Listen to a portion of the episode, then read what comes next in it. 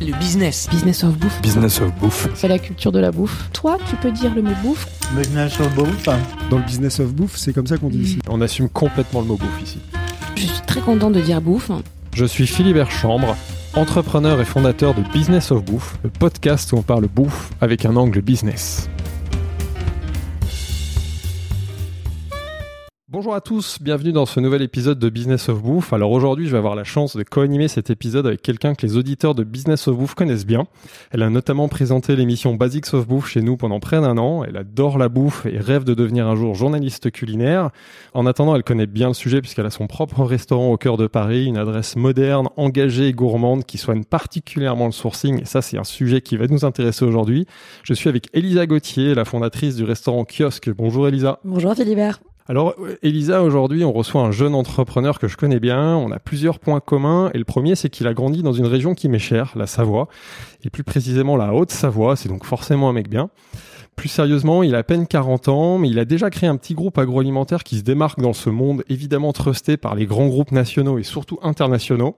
Donc ça force le respect. Il est d'ailleurs euh, administrateur de, de la FEF, fédérateur des, des entreprises et entrepreneurs de France, où il a pris l'habitude de défendre la place des PME dans notre économie.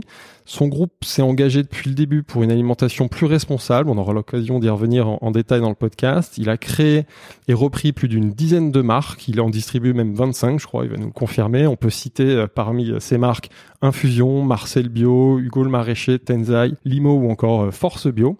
C'est donc plutôt pas mal pour un jeune quadra savoyard. Euh, nous sommes avec Alexis Vaillant, le fondateur et président d'Alter Food. Bonjour Alexis. Bonjour Philibert, bonjour Elisa, bonjour à tous. Alors Alexis, dans cet épisode, on va pas parler de la beauté de notre région d'origine, quoique si le sujet t'inspire, tu auras toute la liberté de le faire. On va plutôt prendre le temps de revenir sur ton parcours, puis on parlera de la création de tes premières marques jusqu'au dernier développement d'Alter Food, et notamment ton implication dans la filière et dans la production. Je souhaite surtout profiter de ton témoignage pour aider nos auditeurs à mieux comprendre les coulisses du système agroalimentaire, de la production à la distribution, puisque c'est un sujet que tu connais très bien. Et j'aimerais également qu'on revienne sur les engagements de tes marques et de ton groupe, sur le plan nutritionnel, social, écologique. Et enfin, j'aimerais qu'on prenne le temps de parler du contexte actuel et notamment de cette explosion de, de, de l'inflation et de son impact sur ton groupe et plus globalement sur le système agroalimentaire dans son ensemble. Donc euh, une fois de plus, le programme est assez ambitieux, mais c'est ce qu'on aime sur Business of Bouffe. Donc euh, on y va. C'est parti.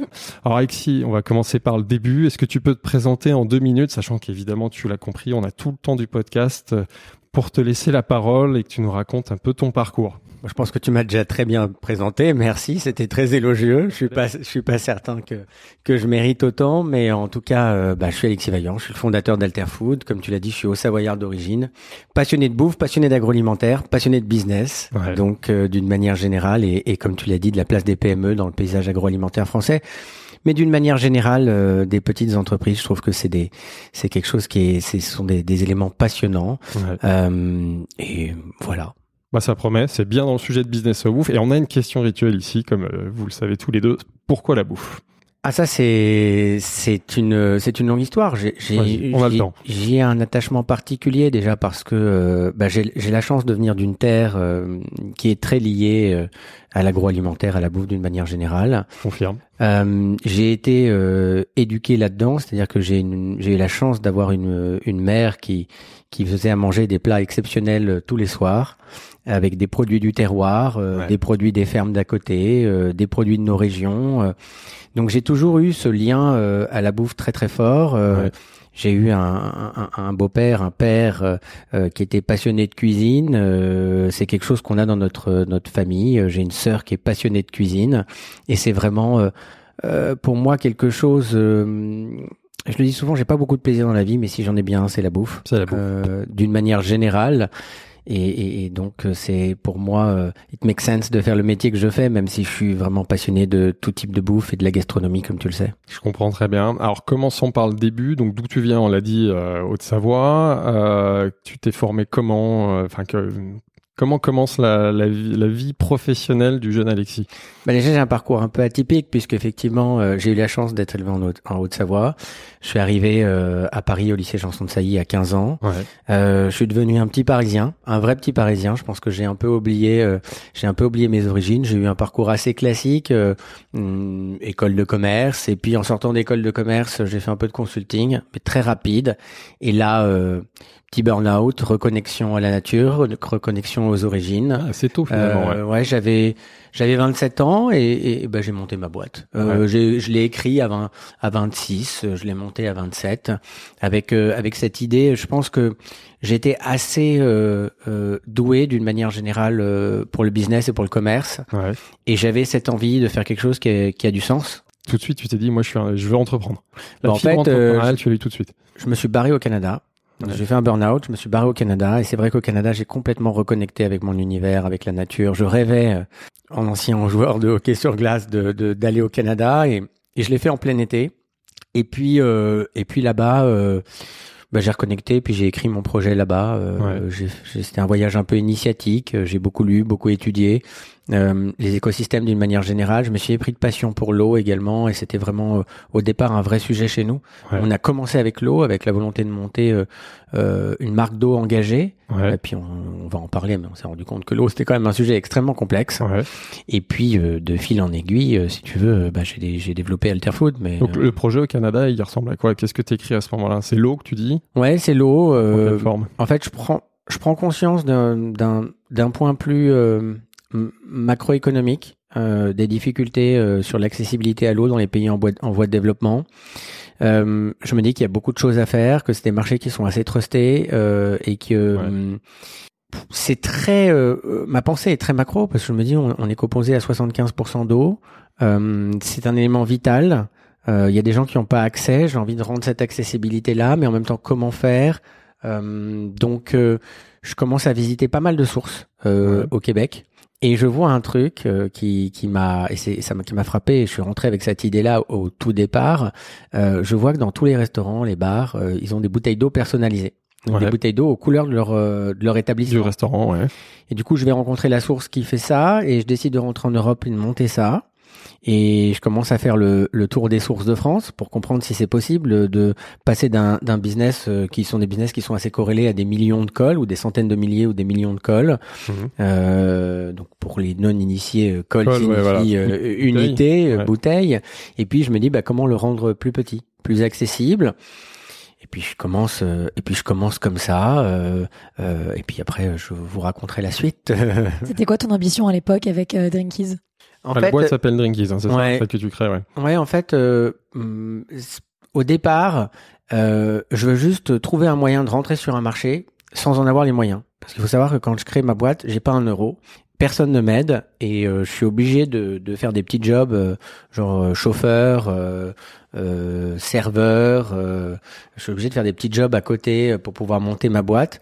Donc au départ, je trouve que le fait de faire du publicitaire, en termes de cash flow, c'est extrêmement intéressant parce que je fais finir, financer à mes clients en amont euh, les productions. C'est de la précommande, de, c'est de la précommande, mais en fait la réalité c'est que très vite mon ambition c'est de monter ma marque et je souhaite monter ma marque d'eau minérale euh, engagée avec euh, j'avais vraiment euh, l'idée d'une eau humanitaire, c'est-à-dire que d'une eau où on- quand on, on- récoltait les fonds euh, euh, pour les euh, comment dire pour des pays en voie de développement et puis euh, je travaille à l'époque sur un, un matériel qui s'appelle le PLA donc qui est en fait un plastique à base d'amidon. On parle de ça il y a 13 ans. hein. Ouais. Euh, et on se rend compte que de la difficulté que c'est sur euh, sur le PLA de pouvoir le mettre en marché parce que c'est pas adapté encore à l'agroalimentaire, les normes sont pas encore adaptées.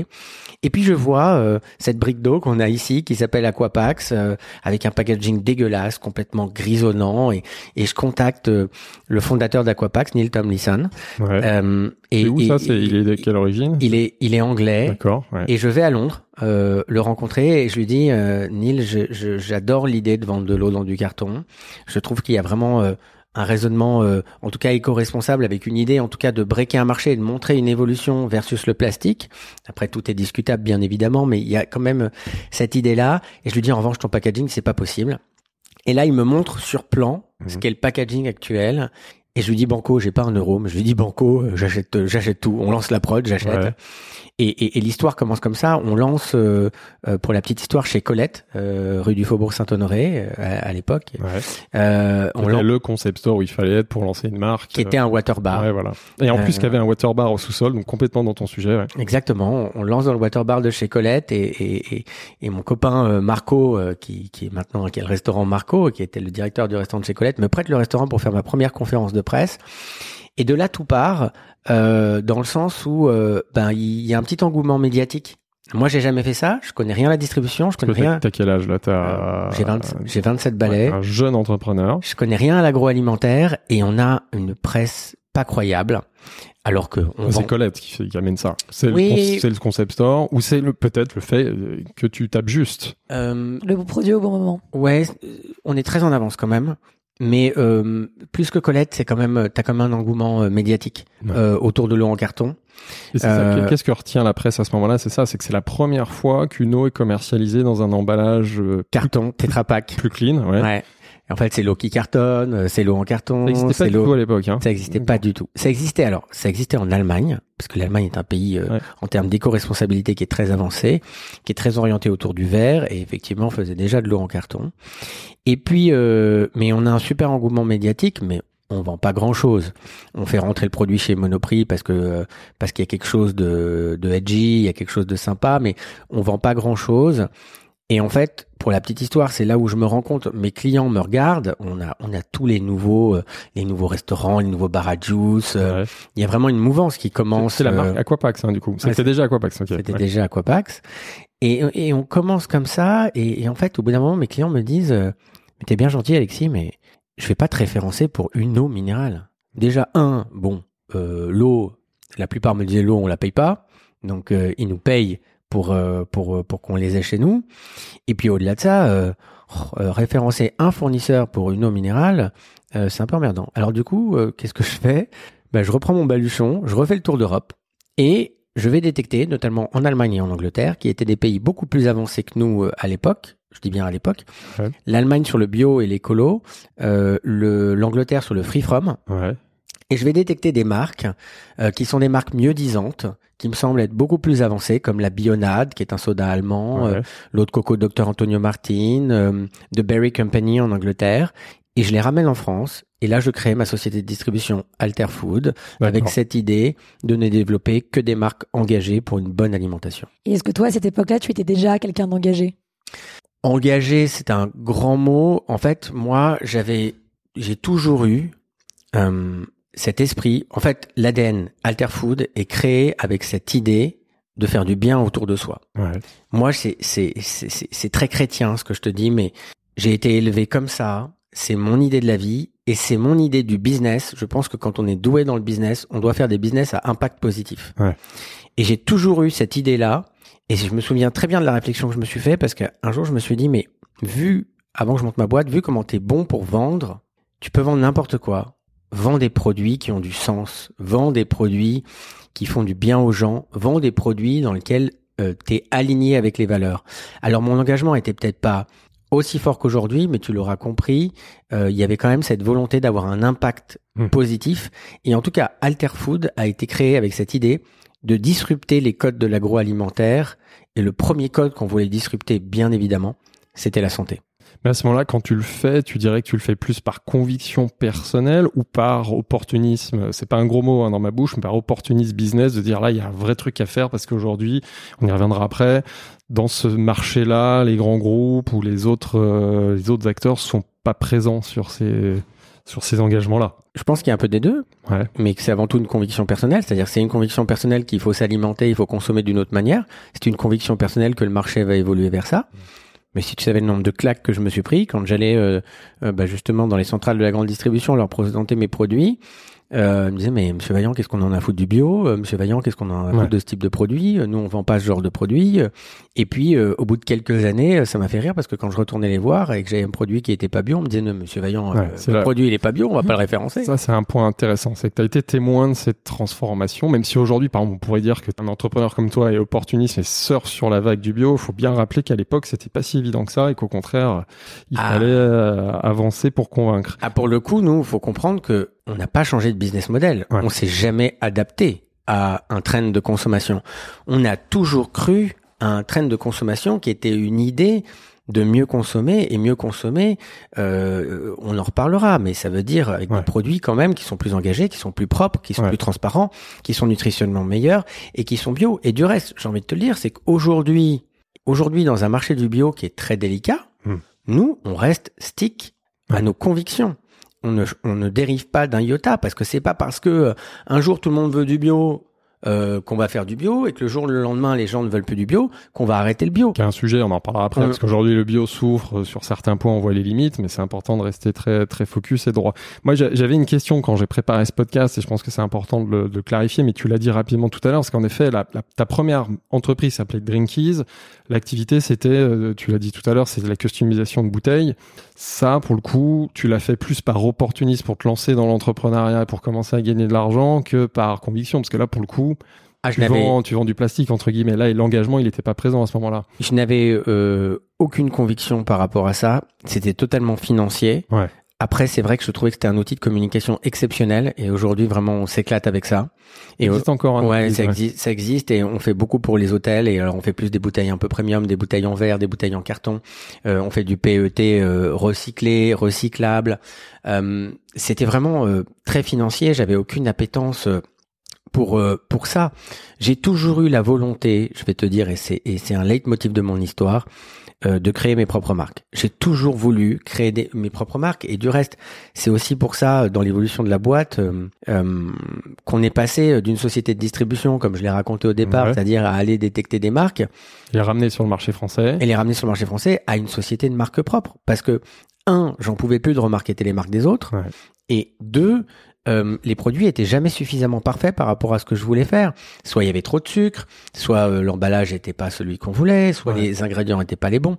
Je spoil un peu peut-être tes questions là. Non, non, Mais, vas-y, vas-y, hum, t'inquiète. Mais en tout cas, euh, euh, une certitude, on a ça gravé en nous et j'ai ça gravé en moi. Euh, c'est l'amour des marques agroalimentaires et, et, et c'est un truc que j'adore vraiment faire. Raconte-nous alors la création euh, d'Alter Food. Tu veux que je te raconte euh, quoi? Le marathon, le le- l'alpinisme, euh, les... Les, dé- les débuts, déjà, la, bon, la, La naissance. la, la naissance, l'intention, on commence à le comprendre, mais vas-y, raconte-nous. Non, mais en fait, c'est l'histoire et elle est assez extraordinaire parce que si tu veux, euh, quand on commence et qu'on arrive avec tous nos petits produits, euh, nos produits à base de goji, nos produits à base de grenade, euh, les nouveautés glacées qu'on lance. euh, je me souviens encore même de, on en reparlera, mais de la première, euh, première marque que j'ai créée, Infusion. On avait fait n'importe quoi en termes de packaging, mais on était tellement convaincus. En fait, on était te- tellement convaincus qu'on était capable de tout vendre. Ouais. Et c'était exceptionnel parce que chaque année on doublait de chiffre d'affaires et puis on était absolument ignorant. C'est-à-dire qu'on ne connaissait rien à la distribution, on ne connaissait rien à comment faire la marge d'un produit, on ne connaissait rien à, à la concurrence, on n'étudiait même pas la concurrence, on lançait, on partait en tête brûlée totale. Mais c'était génial parce que le parce que on y croyait tellement. Alors on y croit toujours autant tellement, mais avec des convictions qui sont beaucoup plus euh, cadrées et professionnelles. C'est beaucoup plus rationalisé.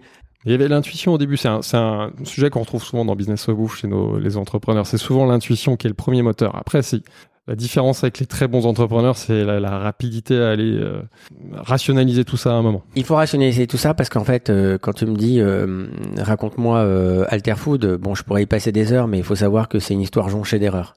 Hmm. C'est que des erreurs, que des conneries, que des conneries. Et en fait, ce qui fait notre force, comme tu le dis d'abord, un, je pense qu'un bon entrepreneur, c'est avant tout un très bon intuitif. Ouais. C'est pas juste euh, quelqu'un qui veut faire de l'argent parce que ça, euh, pour moi, euh, ça marche pas.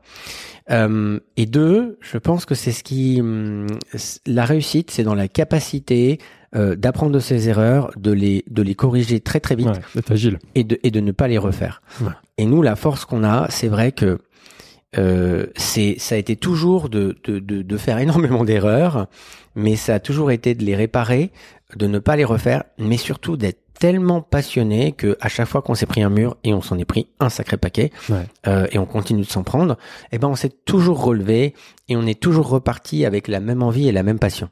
Toi, ta vision au tout début de la création d'Alter Food, c'était, c'était déjà celle que tu as aujourd'hui euh, de, de, de, de créer des boissons responsables ou elle a évolué euh, entre euh, le démarrage en 2008, hein, c'est ça, et aujourd'hui? Elle évolue indéniablement. Euh, j'ai j'ai 13 ans de plus. Ouais. Mais je veux dire la vie. Donc, donc chaque année, chaque année, j'évolue. En tout cas, je l'adapte, mais la vision de base est toujours la même. comment tu la synthétises En fait, si tu veux, on la synthétise très simplement, on la synthétise dans nos statuts. Oui. Alterfood, c'est une entreprise à mission Ouais. qui est engagée pour une alimentation responsable. Ouais. Et on a eu tous les slogans possibles et imaginables, mais ça a toujours été. Alors aujourd'hui, c'est l'alimentation responsable. Avant, c'était les innovateurs responsables. Avant, c'était euh, l'alternative responsable de votre bien-être. C'était notre premier slogan. Donc ça a toujours été cette idée de responsabilité, d'engagement, de bien-être et d'innovation. J'adore innover. Et c'est vrai que les temps sont beaucoup plus durs pour l'innovation. Ça, on y reviendra. Ouais. Mais on ne s'arrête quand même pas d'innover. Et, et, et du reste, j'aurais une petite euh, exclue pour toi, Ah, tu le sais. super. Tu, Mais nous, euh, tu nous révèles ça à la fin du podcast. exactement. Mais en tout cas, euh, euh, en fait, on n'a jamais perdu la boussole. Comment tu t'organises à ce moment-là? Parce que là, tu, dis, t'as- tu disais je, après on, Alterfood au début, c'est combien de personnes Oh, j'ai commencé tout seul dans un bureau, Ouais. puis très vite je me suis entouré. Euh, moi, j'ai toujours été un fou du dev.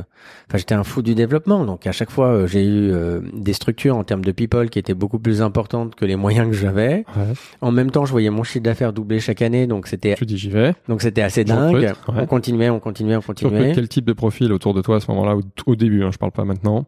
Quasiment que du commerce. Ouais. Quasiment que du commerce parce que moi j'ai le produit, je suis passionné de produits, personne d'autre que moi choisit les produits à l'époque. Ouais. Euh, donc j'ai vraiment, euh, euh, je, Toi qui sélectionne les, les produits, je sélectionne tous les produits, le marketing, euh, Je le fais- plan marketing, je fais tout le marketing euh, Ouais. parce que je suis Toi, aussi, t'aimes ça, t'es un homme de marque. j'ai- j'aime ça parlera, et, mais ouais.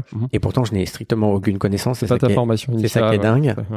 Bon après le marketing c'est beaucoup de bon sens et dîner, hein, donc ça, ça peut fonctionner la preuve. Ouais, le, mais avec le temps, j'ai quand même appris que c'était aussi euh, un peu de, a- un peu de structure, un peu de méthode. euh, un peu de méthode. Je vais pas dire le euh, contraire, ouais. Voilà. Et, et, et, puis voilà, je suis, je suis encore une fois, je suis un intuitif. euh, je développe mes marques à fond. euh, j'ai besoin de, de, de vendeurs. euh, j'ai besoin de gens pour aller prêcher la bonne parole. Et puis euh, j'ai besoin de m'organiser un peu en back office. Euh, globalement, c'est ça. Et un des premiers postes, c'est assez drôle, mais un des premiers postes, hors tout ce que je viens de te raconter, Ouais. c'est un designer. Parce que comme j'avais une idée à l'époque, bon ça pas trop changé, mais hum, je suis un peu plus sage, mais j'avais une idée à la minute. Ouais. Donc euh, j'avais vraiment besoin d'un designer à côté de moi pour designer toutes mes idées, parce que sinon, ça, moi je sais pas dessiner, je sais rien faire de mes, mes dix doigts. Ouais. Donc, Donc ta première activité à l'époque, c'est distribution, création de marque? ma première activité, c'est la distribution. Du reste, c'est ce qui nous permet d'être aujourd'hui qui on est, parce que en fait, avant de créer des marques, on a créé des réseaux de distribution. Donc, on a euh, euh, énormément monté euh, notre connaissance et, nos, et dans les différents circuits de distribution. Et puis, on a énormément conquis de clients, ce qui nous a permis derrière de pouvoir mettre nos marques propres. Infusion c'est une, c'est une marque que t'importes ou c'est une marque que tu crées euh, Infusion, c'est la première marque que je crée. Et là on est en quelle année alors? Je l'ai créée en 2012. Donc 2012 c'est la première fois que tu crées ta propre Ouais. marque. Tu peux nous raconter un peu Infusion Comment ça, comment est née l'idée Comment est né le projet Comment tu t'organises Infusion, c'est assez dingue parce que c'est c'est la marque de tous mes échecs et c'est tellement le, le bébé de l'entreprise. C'est-à-dire que déjà, Raconte-nous tout ça parce que c'est là où on va apprendre. on avait la vision, euh, on avait la vision avant tout le monde. C'est-à-dire que Tout Non, mais- simplement. non mais vraiment, mais euh, on avait la vision, mais on l'a très très mal exécutée. Donc Ouais. euh, c'est ce que je dis souvent à les entrepreneurs qui viennent me voir, c'est-à-dire que être un bon entrepreneur, c'est deux qualités une bonne vision, une bonne exécution. Ouais. Si t'as la vision sans l'exécution, ça sert à ça sert à rien. Si t'as l'exécution sans la vision, c'est comme tout le rien. monde, ça sert à rien. Bon, donc Alors, quelle, infus- quelle était la vision d'Infusion? Infusion, moi j'ai toujours été, j'adore le thé glacé. ouais. Et je souhaitais créer un thé glacé à la française et je souhaitais créer une véritable infusion. Et quand je te dis ça, on était avant Mighty, avant, on enfin, on était en même temps qu'Honesty, mais Honesty était aux États-Unis, était pas Ouais. en France. On était vraiment très en avance. Et puis, fou comme je suis, je commence ma R&D et je me rends compte, très intelligent le garçon, que le thé, c'est pas français. Et je me dis, non, non, non, moi, je veux faire absolument un produit français. Donc, du coup, qu'est-ce que je fais? Parce que je, Ça, tu le fais par souci d'engagement, euh, de limiter Ben, l'impact de ton le pro- approvisionnement. Le, Ouais. produit, il a pas de sens. Si la matière première a traversé la planète. je rêve de monter un thé glacé à la française. Le thé, c'est pas français. Et là, je rencontre une femme merveilleuse que j'aime plus, que tout au monde, qui s'appelle Marie Denzel, qui est l'exploitante d'un domaine qui s'appelle le domaine de Mazet, qui cultive dans les Cévennes des plantes médicinales. Et Marie me fait goûter ses boissons Désolé Marie, si tu nous entends, qui sont pour moi absolument dégueulasses à l'époque, mais euh, Elle, elle produit. Elle, enfin, elle, Et- et euh, elle- elle, Cultive. elle cultive, elle pardon, mais voilà, elle, transforme pas. elle, elle, elle produit, euh, elle produit. euh, elle- Chacun son métier, comme on le dit souvent ici. Exactement. Et ce que je lui dis, c'est que je lui dis, bah, elle a produit les plantes. Je lui dis, toi, t'es exceptionnel pour produire les plantes. Moi, je sais faire des boissons. Alors viens, euh, on s'associe Mhm. et on crée Infusion. Et en fait, on crée Infusion qui sont à la base des tisanes glacées bio. Ouais.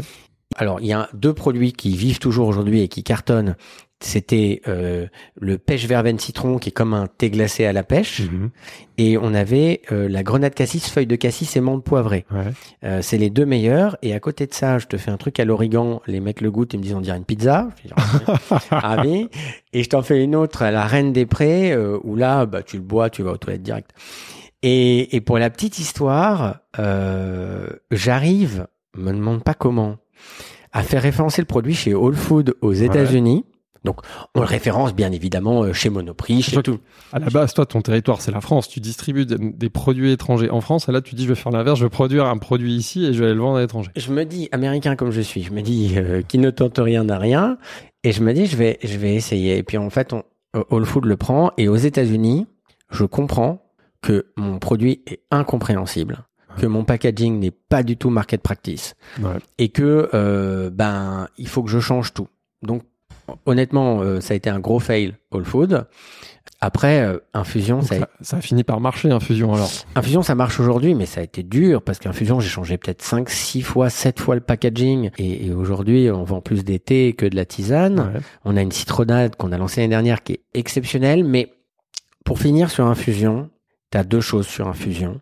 La première, c'est que euh, c'est notre test brand, c'est-à-dire qu'on a fait toutes les erreurs possibles et imaginables qu'on n'a pas refait sur d'autres marques. Donc ça nous a permis d'être successful sur d'autres marques. Ouais. Et la deuxième, et c'est aussi une belle histoire et, et peut-être qu'on on la racontera, c'est que quand j'ai créé Infusion, je voulais que ça soit tellement français que je cherchais des fruits français. Mhm. Et j'ai rencontré un agriculteur en Provence qui s'appelle Marcel Ball. On va y revenir, ouais.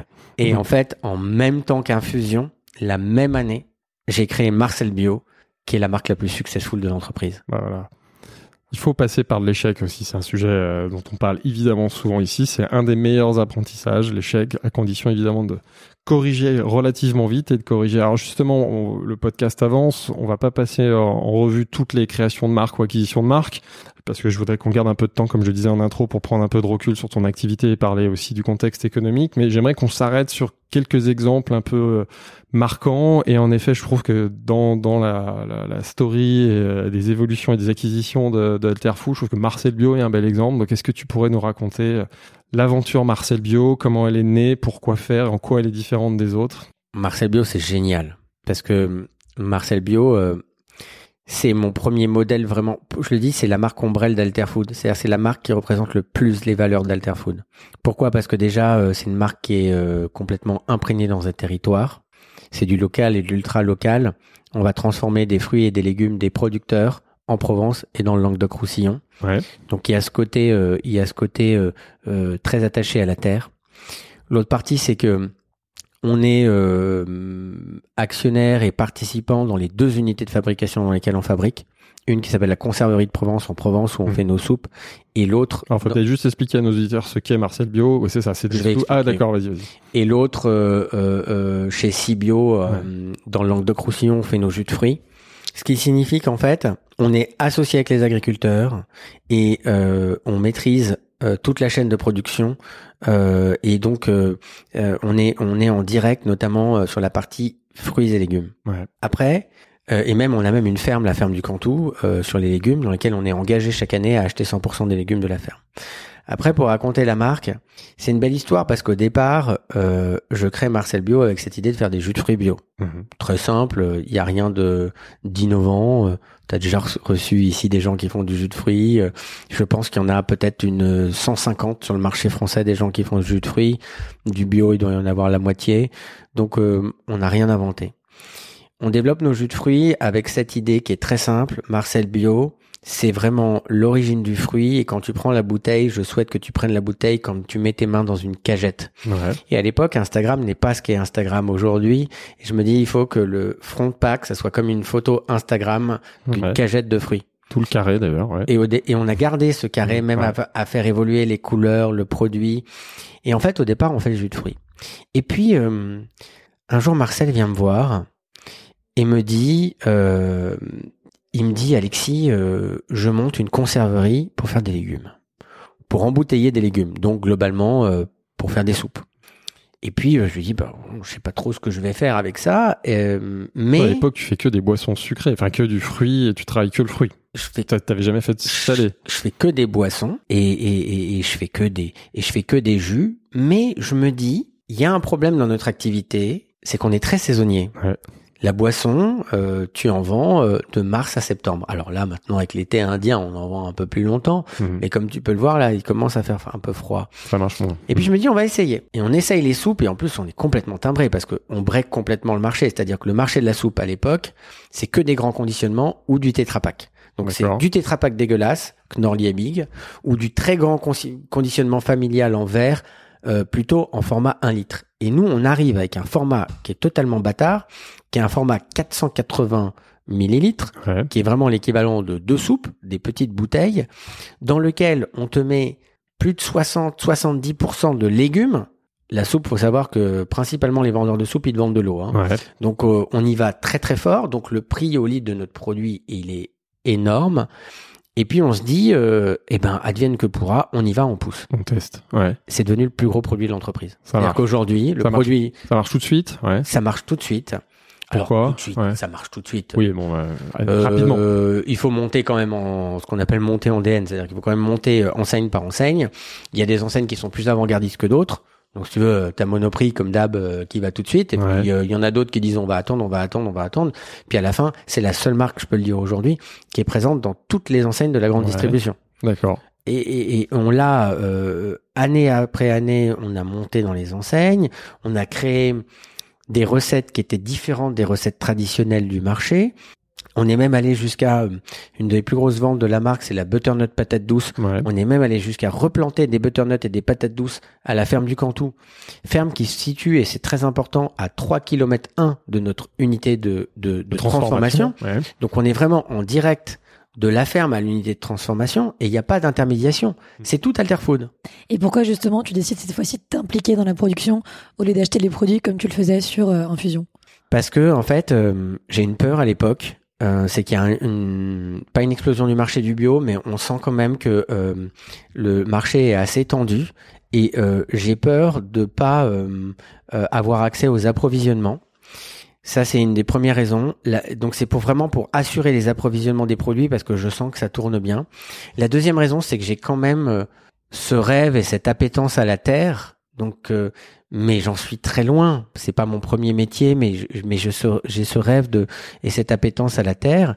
Et puis après, c'est des opportunités. Euh, Marcel me propose euh, de rentrer avec lui dans l'unité de fabrication. Euh, il il s'engage énormément à travers la ferme du Cantou euh, à planter des légumes euh, qui vont dans les soupes de Marcel Bio. Donc c'est du donnant donnant. Donc il y a vraiment un monsieur Marcel. Hein. C'est Marcel Ball, c'est ça? Exactement. Alors il, a, il a quel profil? Tu peux nous parler un peu de lui? Marcel, c'est c'est c'est un personnage. Déjà, il faut savoir. Alors, le premier point, c'est que ça s'appelle pas Marcel Bio pour Marcel. Ah ça s'appelle Marcel Bio. Ça sort d'un brainstorm total de. Euh. À l'époque, je me souviens encore parce qu'on était dans nos premiers bureaux. J'étais avec mon designer et on, on listait les mots français et euh, Marcel Cerdan, Marcel Pagnol. Euh, Il fallait un, un- un prénom bien français C'était- qui incarne les valeurs. C'était la France. Et il s'avère que euh, euh, mon partenaire dans la conserverie de Provence, mon agriculteur, euh, S'appelle numéro Marcel. un, il s'appelle Marcel, et Marcel Ball. Et Marcel, alors je te le dis, c'est un personnage, et c'est quelqu'un qui m'a hum, beaucoup appris.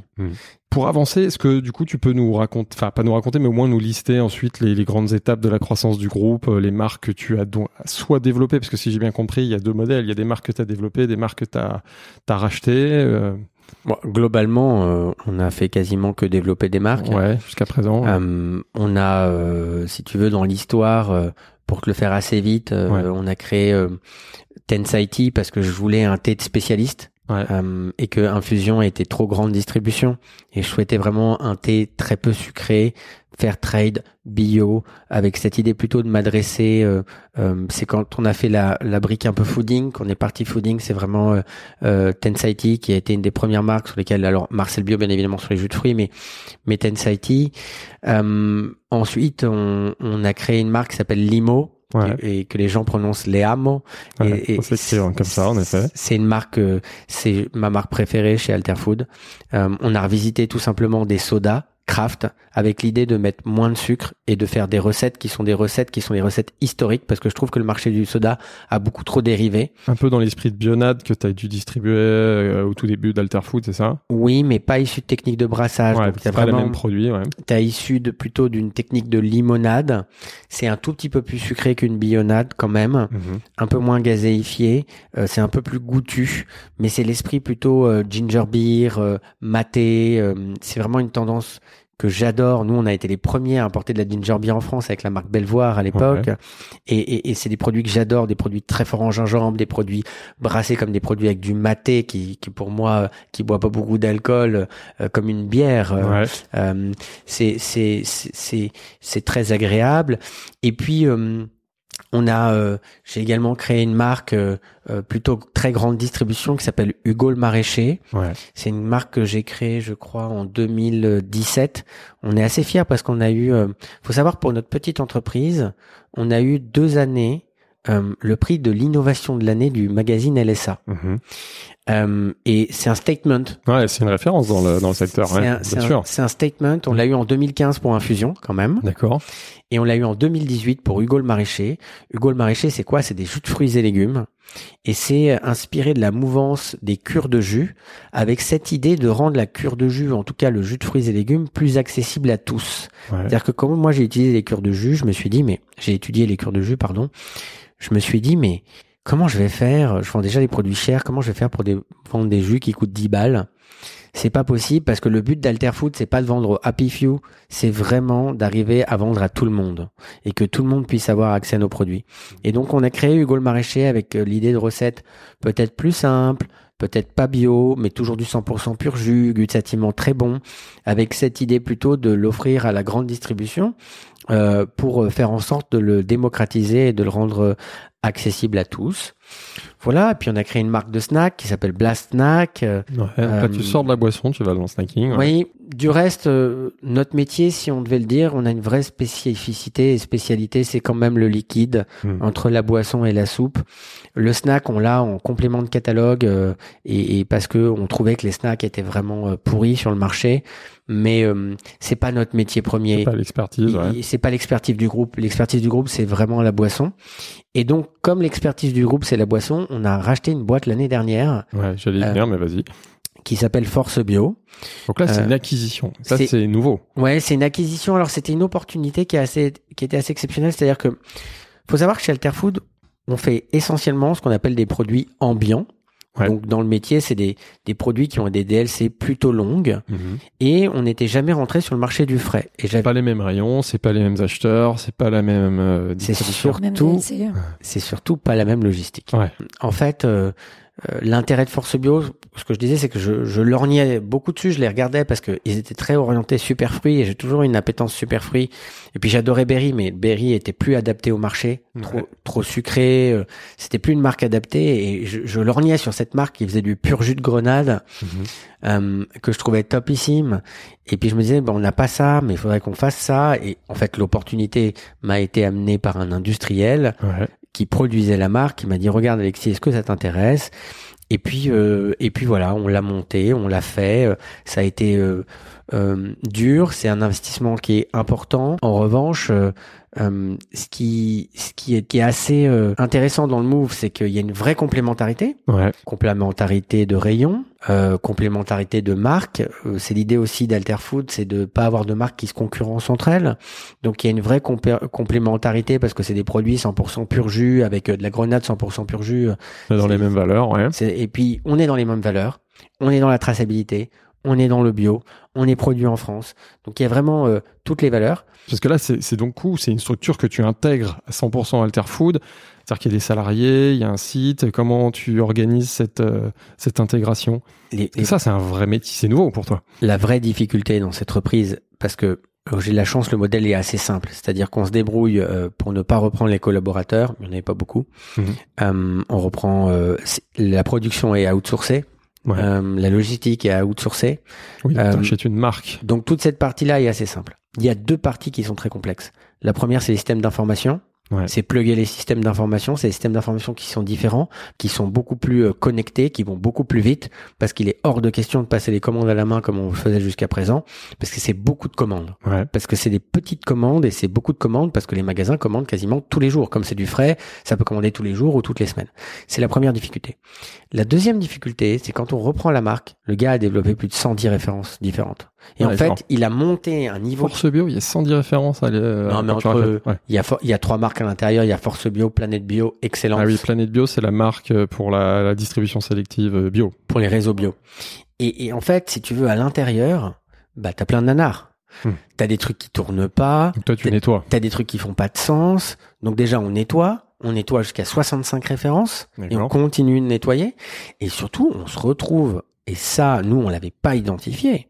Et on le paye encore aujourd'hui en 2022. Et c'est, on vit une année très difficile à cause de ça, alors qu'on fait une super année, parce Mhm. qu'on surperforme le marché. Mais on se retrouve avec des stocks astronomiques de produits qui ne se vendent absolument pas. Donc ça veut dire qu'il faut ce qu'on appelle chez nous casser. C'est-à-dire, chez nous, on ne détruit rien. On n'a jamais rien détruit chez Alterfood. Mhm. C'est très important. On était anti-gaspillage. Avant d'être anti-gaspillage, je pense qu'on est un des premiers clients de Phoenix, Ouais. du reste. Ouais. Historiquement, je Mhm. veux dire. hein. Euh, mais la réalité, c'est qu'on se retrouve avec des trucs. C'est-à-dire que je pense que euh, les restos du cœur euh, ont des jus à boire pour les quatre prochaines années. Non, mais très honnêtement, euh, c'est- d'une complexité à toute épreuve. Euh, et ça nous coûte une fortune. Mais euh, j'ai de la chance que je suis très bien accompagné. J'ai un, un super directeur financier responsable du, du- de mon pôle back office. On a su l'exécuter très vite, donc ça pèse très fort sur le PNL 2022, mais ça pèsera beaucoup moins sur 2023. Ça va s'assainir. Concernant les marques euh, que tu distribues, donc pour lesquelles tu n'es pas propriétaire, il s'agit de quelle catégorie de produits? Est-ce que tu peux nous citer les marques? Alors, euh, sur les marques que je distribue, il y en a de moins en moins. On a fait un ménage euh, très important euh, parce que, euh, encore une fois, euh, ce qui était euh, pour nous euh, le point essentiel, c'était d'avoir que des marques qui partageaient l'intégralité de nos valeurs. Mhm. On ne veut plus tergiverser sur la qualité intrinsèque du produit. Donc, on a regardé, on a gardé Bionade, on a gardé, mais qui, qui est un tout petit produit chez Alterfood. On a gardé Dr Antonio Martin, Donc l'eau de coco. l'eau de coco. Donc historiquement, c'est assez dingue les partnerships qu'on a avec ces boîtes-là parce que c'est des trucs qui, qui durent depuis quand même très très Depuis la longtemps. création, donc depuis 2008, ça? Va. Euh, ouais, enfin, Ah, eux, je je, les, eux, je les ai eu en 2009 et 2010. ouais. Donc ils sont contents. Et puis, euh, on a monté un petit euh, startup programme, c'est-à-dire qu'on se dit, bah, de temps en temps, euh, on va euh, incuber euh, ou on va euh, distribuer une marque sur une catégorie sur laquelle on pense qu'on n'ira pas et qu'on pense que elle est très bien, elle est mieux disante. Et donc, on a euh, une startup suisse qu'on adore qui s'appelle Dame Gingembre, Ouais. euh, qui fait des qui fait des shots de gingembre et qui fait du, du concentré de gingembre et, et le produit est exceptionnel. D'accord. Et on a n'a on n'a pas de prétention sur ces produits. On n'a pas envie d'être leader. On n'a pas envie de d'aller concurrencer euh, euh, les copains de chez Yumi. Ouais, ou, bien euh, sûr. On n'a pas du tout ces Ils nous prétentions. écoutent, on les salue. On on a on n'a pas du tout ces prétentions là. Mais on a un produit qui est tellement tellement top. Et puis euh, j'ai investi et, et, et- je distribue l'année dernière. euh, euh, Enfin euh, pareil, là, ouais, en 2000. euh, euh, non cette année d'ailleurs cette année dans la marque Child, Ouais. les boissons à base de CBD, CBD, ouais. Parce que euh, j'ai trouvé génial ce qu'ils ont. tu dis t'as investi, ça veut dire quoi? T'as investi ou t'as investi Ouais, je fais les deux. D'accord. Parce que c'est un- fabriqué où? Ça, c'est fab- Fabriqué en France. D'accord. J'ai pris un. Donc tu les distribues, Ouais, t'as l'exclusivité de la distribution? Ouais, et t'es associé? ouais. En fait, c'est c'est un peu notre modèle aujourd'hui, c'est de se dire euh, si on distribue euh, une marque française, faut qu'on soit associé parce qu'on crée de la valeur ensemble. Ouais. Et hum, et Sur les marques françaises, ce qui n'est pas le cas avec Bionade ou euh, ceux que tu importes. bien évidemment. Ouais. Et, et on se garde le droit d'importer s'il y a des marques qui sont mieux disantes. Bien sûr. Mais euh, Child, c'est assez exceptionnel ce qu'ils ont fait. C'est les pionniers. Ouais. Euh, C'est distribué où, euh, Child bah aujourd'hui, on est distribué euh, chez Carrefour, chez Intermarché. euh, Ah, donc c'est grande distribution, ok. Euh, ouais, ouais, on est quasiment dans toutes les Je connais, enseignes. je connais pas bien le marché. C'est des boissons CBD, je devrais m'y mettre, mais je connais pas bien. Alors on n'est pas, euh, on n'est pas chez Monoprix qui nous a fait un coup de Trafalgar, Ah. mais euh, mais on mais on est euh, on est quasiment dans toutes les enseignes de la grande distribution et ça cartonne. lancé cette année, ça cartonne déjà. Ça cartonne, les gens adorent. Ils l'avaient lancé eux déjà l'année dernière. Ils faisaient déjà un million de canettes l'année dernière. Ouais. Les gens adorent. Et là, avec Alterfood, ils vont faire combien en 2022 Oh, ils vont faire au moins euh, au moins 2 millions de canettes. Donc ça, c'est l'effet Alterfood. Je Il y a une croissance naturelle d'une marque qui est sur un marché euh, J'aurais pas la- croissance. J'aurais pas la prétention de dire que c'est l'effet Alterfood. C'est avant tout l'effet d'une belle marque, Ouais. l'effet d'une bonne marque, d'un très bon travail en termes de packaging, d'un très bon travail en termes de produits. Et je dois avouer un truc, c'est que moi, je suis un peu anti-tendance. C'est-à-dire que euh, euh, j'ai pas voulu aller euh, euh, sur les hard sellers, par exemple. Je n'y croyais absolument pas. Je trouvais ça dégueulasse. Et d'ailleurs, je pense que l'histoire m'a donné assez Ouais, ouais. raison. Sur le long Euh, terme. Voilà. Et en fait, le CBD, euh, quand j'ai vu les boissons à base de CBD, ça- sachant que moi, ça faisait quand même 3-4 ans, je les voyais beaucoup à Los Angeles. Mhm. Tu t'es dit, c'est un effet de mode, ça va pas durer. Ça non, le, C- pas. le CBD, je me suis dit, il faut y aller. Ah, au contraire, d'accord. ouais, le CBD, je me suis dit, il faut y aller. Tout Pour- de suite, ok. Pourquoi? Parce que je, ça reste dans cette idée de la fonctionnalité. Il y a cette idée de la fonctionnalité, il y a cette idée du bien-être. On peut le discuter, mais il y a cette idée du bien-être. Donc là, Et- la promesse de chill, c'est quoi? C'est une boisson agréable à consommer et en plus, qui a Des- quel effet? Détente. Ça détend vraiment. C'est le bien-être. Comment ça fonctionne euh, avec ces marques-là? Est-ce que comment vous répartissez les rôles? Est-ce que eux se chargent de la distribution, pardon, de la production, et vous, vous gérez la distribution et le marketing? Comment ça marche? Alors, on ne gère pas le marketing. Ça, c'est un truc que je refuse de faire à présent. Ouais. Euh, pourquoi? Parce qu'on manque de bande passante et que je le dis aujourd'hui et c'est pour ça que je suis ravi en fait d'investir. Moi, ça m'intéresse plus euh, de reprendre des marques à 100%. euh, pourquoi? Parce que j'ai besoin que les marques elles soient incarnées. J'ai besoin que les projets ils soient portés Ouais. avec euh, les idées d'entrepreneurs derrière, euh, avec la volonté de voilà euh, d'être innovant, d'avoir des idées percutantes, de savoir parler de sa marque. Et aujourd'hui chez Alterfood, ben on a suffisamment de marques comme ça. C'est des marques que j'ai toutes créées, donc je les porte toutes en termes de communication, parce qu'en fait, c'est, in- enfin, il y a même pas besoin d'inventer quoi que ce soit. On, on raconte ce qu'est la marque, donc euh, Mhm. c'est pas très compliqué en soi. Mais je veux pas en faire plus. Le, le, le marketing est vraiment pas le, le, le point qui m'intéresse le plus. Et là où tu as raison en revanche, c'est qu'eux s'occupent de la production, mais ça peut nous arriver de les aider, puisqu'on a quand même un retour en disant, tiens, pour le marché français, il faudrait faire telle évolution, changer le packaging, les formats. Ouais. Oui, ou parce que aussi on connaît aujourd'hui, on a quand même un, carnet d'adresses qui est quand même assez étoffé sur le, dans le milieu de l'industrie Ouais, euh, agro, agroalimentaire. Et, et nous, effectivement, on va s'occuper de la distribution. Euh, Une des conditions sine qua non, c'est quand même qu'on ait la distribution exclusive, Ouais, ce que j'ai demandé. parce que sinon, euh, ça crée euh, de la pollution sur le marché. Euh, voilà, mais par exemple, avec Child, on a un, on a un accord euh, euh, parce que nous, on fait pas les CBD stores, par exemple. On est, on n'a pas des coffee shops, des CBD stores, c'est pas nos clients. Ouais. Donc nous, nos clients restent des clients de la restauration, des clients de la grande cher, distribution, ouais, euh, euh, du voilà.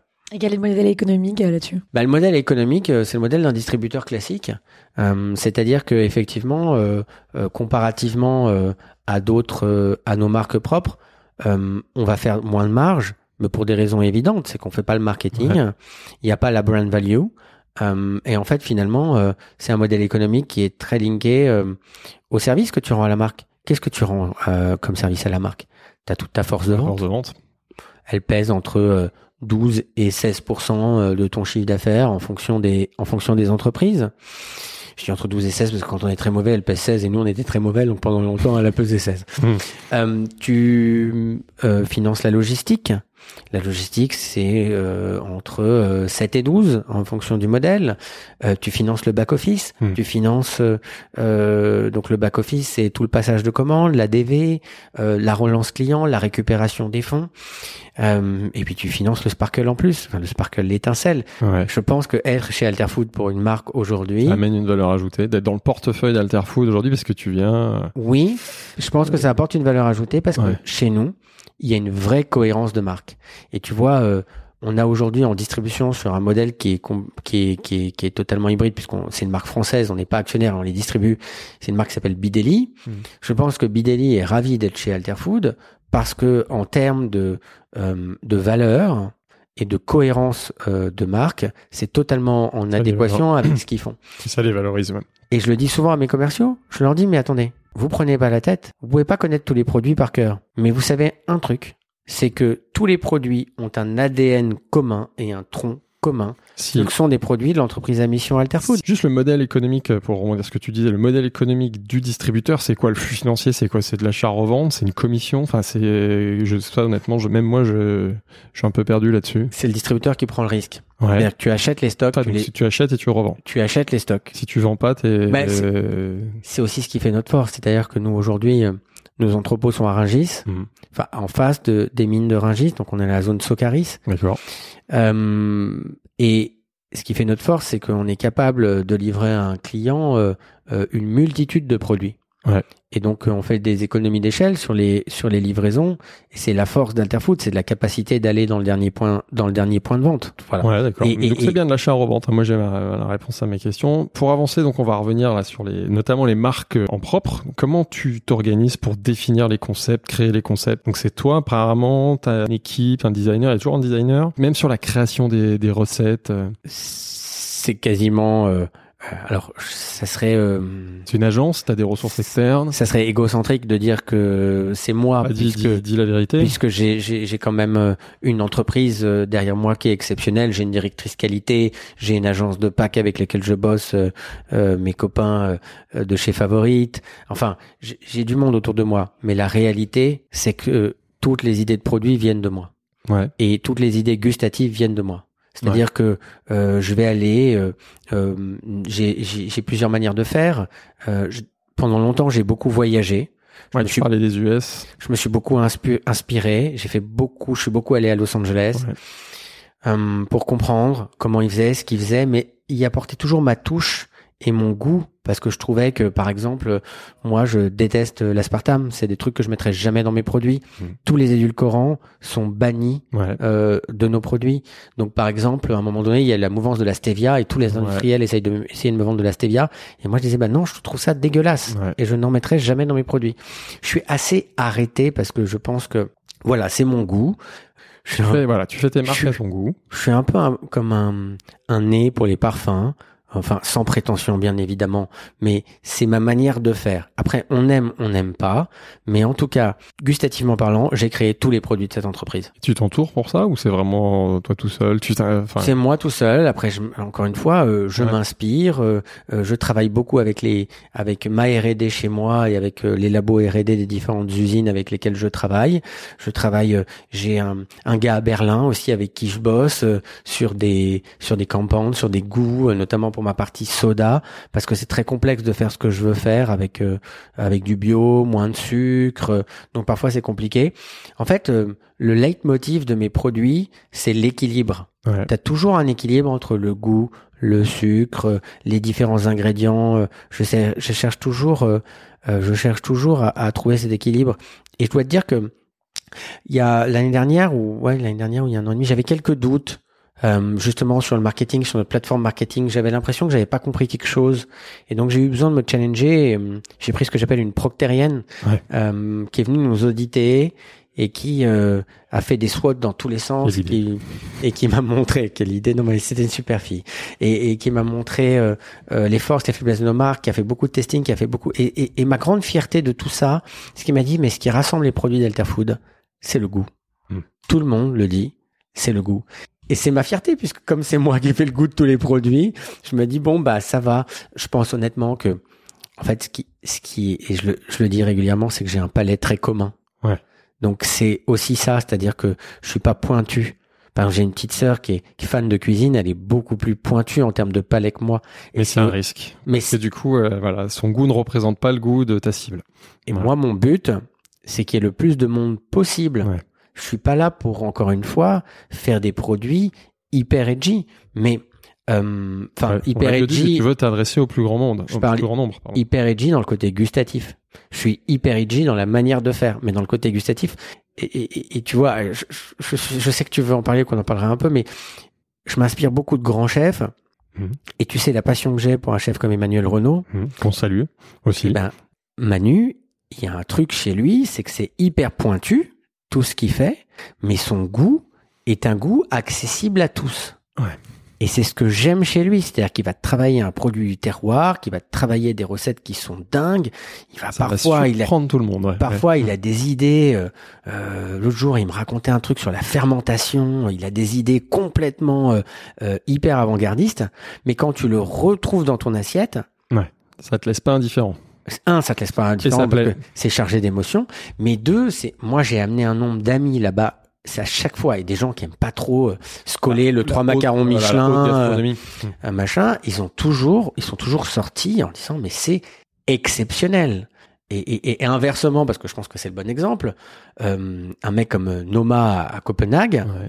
qui lui est un vrai timbré, René Redzepi. ouais, et, Re- la chance d'y aller en plus. et René, je, le- je, je l'ai fait aussi, et, et- et c'est quelqu'un qui me passionne parce que j'aime ces gens-là euh, pour leur souci de la perfection. Pour la petite histoire, pour les 10 ans du séminaire d'Alterfood, donc pour l'anniversaire d'Alterfood, euh, pour l'ouverture du séminaire, j'ai passé le film euh, Noma in euh, J'ai cru Tokyo. que- J'ai cru que tu allais me dire que tu avais invité ton équipe euh, là-bas. Mm. Je me suis dit, putain, Non, j'en- méga généreux. Non, on n'aurait pas J'en là. ai, j'en ai pas les moyens. Pour les 20 ans, pour les 20 ans. J'en ai pas les moyens, mais et lui différemment, euh, il faut s'accrocher quand même. Il y a certains trucs, il faut vraiment s'accrocher pour les manger.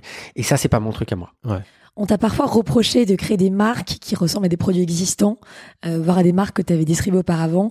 Qu'est-ce que tu réponds à ça? Est-ce que ta vision, c'est de t'inspirer justement des autres et les adapter à ce que toi, tu penses euh, est mieux?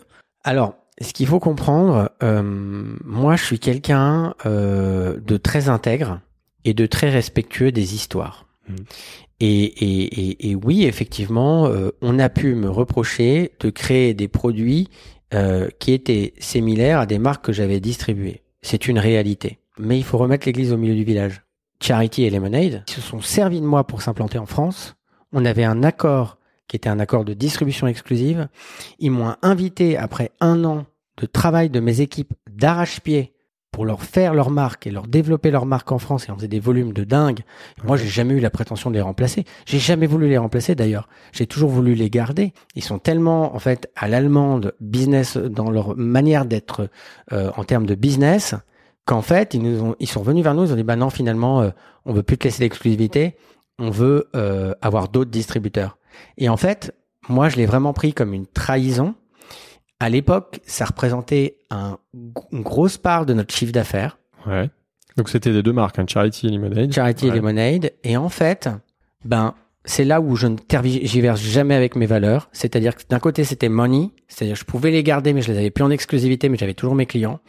De l'autre côté, c'était, je perdais l'argent et j'avais plus rien, mais je gardais, je restais aligné.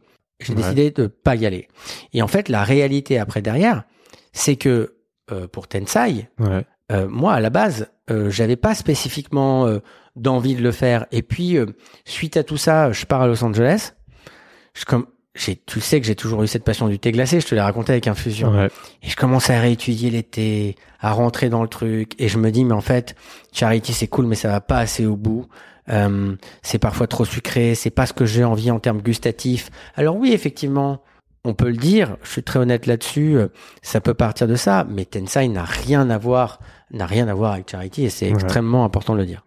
D'accord. Parce que euh, c'est vrai que le packaging ressemble, mais en gros, c'est la même bouteille. C'est la même bouteille. Et en termes de recettes, c'est différent. Les recettes sont Ouais. différentes. Et puis après, euh, pour finir, je leur en veux pas. At the end of the day, it's just business. C'est business, c'est ce que j'allais dire. Donc, C'est du business, c'est un contrat qui s'est arrêté. Toi, t'avais pas d'exclus et de, ou de clause de non-concurrence. J'ai- Tu as le droit d'aller vers euh, cette catégorie de produits, tu le fais différemment. J'ai aucun sujet avec ça. Ouais. Et d'ailleurs même, j'en profite ici Vas-y. pour remercier mon ami Arthur. Je le remercie parce que grâce à lui, j'ai créé la marque euh, euh, qui est la marque que je consomme le plus, qui est Tensaiti, ouais. qui est pour moi exceptionnelle. Et, et, et, et plein de choses dans l'histoire d'Alterfood font que des gens qui se sont mal comportés, parce que nous on a 13 ans de ra- track record, hein, va chercher quelqu'un qui, qui pense qu'on s'est mal comporté avec lui. Mhm. Et ça, je pense que c'est aussi ce qui fait ce qu'on est. Eh ben, euh, tous ces gens m'ont aidé à me challenger et à développer des produits, et je les compare pas aux leurs, mais qui étaient meilleurs que tous les produits qu'il y avait sur le marché. Et, et, et Tensai, c'est vraiment ça. Et même Tensai a évolué euh, grâce à Biocop dernièrement, parce que Biocop nous a challengé sur des sur des sujets sur euh, sur Tensai où on est allé plus loin dans l'aspect fair trade du produit. Ouais. Euh, voilà. C'est un thé de c'est un thé d'excellence et euh, je te raconte l'histoire puisque tu me la demandes euh, mais encore une fois euh, euh, c'est pas le c'est pas le sens ni l'objet de Tensai. Parfait. Avant qu'on prenne le temps de parler de la distribution en détail et qu'on profite de ton expertise, évidemment qu'on finisse par parler de l'actualité, j'aimerais qu'on parle de, qu'on revienne sur les engagements et la responsabilité d'Alter Food. Comment tu définirais aujourd'hui les valeurs de tes marques et de, de ton groupe en une phrase? C'est des marques engagées, Ouais. transparentes et qui ont du goût. Ouais. Et engagé concrètement sur quelle thématique? Quels sont les sujets concrets sur lesquels vous vous engagez? Alors sur les sur les sujets concrets en concret en fait il y en a énormément Ouais. puisque en fait euh, faut savoir que euh, le fait d'être entreprise à mission fait qu'on est audité et suivi. Le fait d'être labellisé PME+ qui est un label RSE fait qu'on est audité et suivi sur tous les compartiments de notre business. Ouais. C'est qui c'est Ecoser C'est qui qui vous C'est Ecoser. Ecoser, ouais, qui ok. Mais si tu veux parler de de de nos engagements les plus forts, Ouais. Quels sont les grands axes de vos engagements? Le premier, c'est de ne jamais euh, utiliser euh, de, de matière. euh, comment, comment? Nocive. Voilà. C'est c'est de ne jamais euh, euh, utiliser d'additifs, euh, édulcorants. d'édulcorants. on a un côté qui est très axé autour de la santé. Ouais. C'est-à-dire que ce qu'on veut, c'est offrir aux consommateurs, ça c'est un vrai engagement, le meilleur de ce qui se fait sur les catégories. Donc ça concrètement, il y a quoi? Il y a une blacklist, il y a Ah bah il y a même euh, alors on a des on a une on a une charte éthique. Ouais. Donc on a une charte éthique qui est diffusée à l'ensemble de nos fournisseurs, qui est extrêmement cadrée parce qu'en plus on est en train de faire le process pour devenir Bicorp. Ah, Donc il y a y y plein de choses sur lesquelles on travaillait qu'on a dû euh, euh, beaucoup plus cadrer et euh, je dirais formaliser pour pouvoir prouver tout ce qu'on disait. Ouais. Donc si tu veux, tu as tout un travail autour des fournisseurs, de l'origine des produits, de l'origine des ingrédients, comment ils sont cultivés. Par exemple, je vais dire un truc, c'est que 90% des produits ici sont bio. D'accord. Mais quand on fait une matière notamment d'import, on veille souvent à ce qu'elle soit fair trade. Ouais. Pour s'assurer que les populations locales sont rémunérées correctement. Genre le thé, pour Genre infusion. Tensai, Ouais, genre voilà. Tensai Tea et ouais. fair trade, euh, le, le thé d'infusion, le Kerala's Wonder. Ouais. Et tu vois, on, on essaye d'indiquer un maximum l'origine des ingrédients. Donc ça, c'est vraiment un engagement qui est très fort. On a un autre engagement qui est, qui est très corrélé à la marque Marcel Bio. C'est la juste rémunération de l'écosystème. Ouais. C'est bien rémunérer nos agriculteurs. C'est assez complexe dans le milieu dans lequel on vit parce que nous, on est constamment compressé euh, sur la partie prix et la partie négociation. On ne peut pas faire autrement Mhm. que de négocier certaines parties, mais on essaye autant que faire se peut de ne pas négocier la partie agricole. Ouais. Très important pour nous que tout l'écosystème et qu'on y a vraiment un ruissellement Mhm. sur l'ensemble de l'écosystème de manière euh, euh, extrêmement euh, extrême, extrêmement positive. Et ensuite, c'est les emballages. Alors c'est une réalité. On fait un, un, un, un métier on est émetteur d'emballage. Moi, je fais pas partie de ceux qui croient dans le vrac. Parce que je, le vrac, pour moi, c'est aller au marché. Comme je le fais régulièrement. Je fais pas partie de ceux qui croient dans le vrac dans les, dans les hypermarchés, dans les supermarchés. Je pense que le packaging a été inventé pour certaines choses. Pour la praticité, pour le côté sanitaire, pour la transportabilité, pour beaucoup de choses. Mhm. Pour la garantie du, de la qualité du produit, l'explication au consommateur. C'est un débat qu'on pourrait avoir qui est un débat euh, Ouais. infini. Mais quand tu es émetteur d'emballage, tu dois avoir une conscience écologique. Elle est très complexe. C'est intéressant que tu ailles là-dessus parce que ça fait partie des, des gens qui peuvent être en désaccord avec toi, qui peuvent être des puristes, qui se disent oui c'est bien mais ils vendent quand même beaucoup d'emballage. C'est une réalité. Je suis émetteur d'emballage. C'est un euh, une difficulté de mon business par rapport à l'éco-responsabilité. Ouais. On a choisi de bannir le plastique très très vite, c'est-à-dire qu'on a un produit à base de plastique. Donc on a 98% de notre catalogue dans lequel tu n'as pas de PET. Donc ça veut dire qu'on est, qu'on est, qu'on est quand même une entreprise extrêmement vertueuse sur cette partie-là.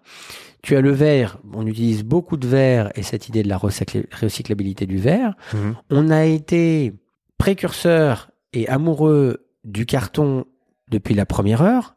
Et pareil, comme tous les emballages, on peut discuter euh, des problématiques qu'il y a autour du carton. Personne n'est parfait. On a quand même cette volonté, et d'ailleurs c'est le principe de toutes les démarches et réseaux que tu mets en place dans une entreprise, ce sont des démarches qui sont des démarches évolutives. C'est-à-dire qu'il y a une notion constante d'amélioration. Tu pars d'un point, tu vas à un point. Tu n'es Mhm. jamais parfait. Et même dans les domaines dans lesquels tu es très bon, tu dois mettre en place des choses sur lesquelles tu vas évoluer. C'est la démarche Bicorp, par exemple. C'est que tu te fais scorer, tu as une note et tu dois, et tu dois t'améliorer. Tu dois Euh, t'améliorer. C'est la démarche PME+, qui est un label Ouais, de la. FEF sur lequel on est audité. Mm. Euh, et c'est une démarche d'entreprise. Euh, c'est une démarche d'entreprise d'assurer le bien-être de mes collaborateurs. J'ai toujours voulu l'avoir. C'est quelque chose qui a toujours été très important pour moi. Je le dis toujours à mes collaborateurs. Je leur dis, il faut qu'on soit les plus performants.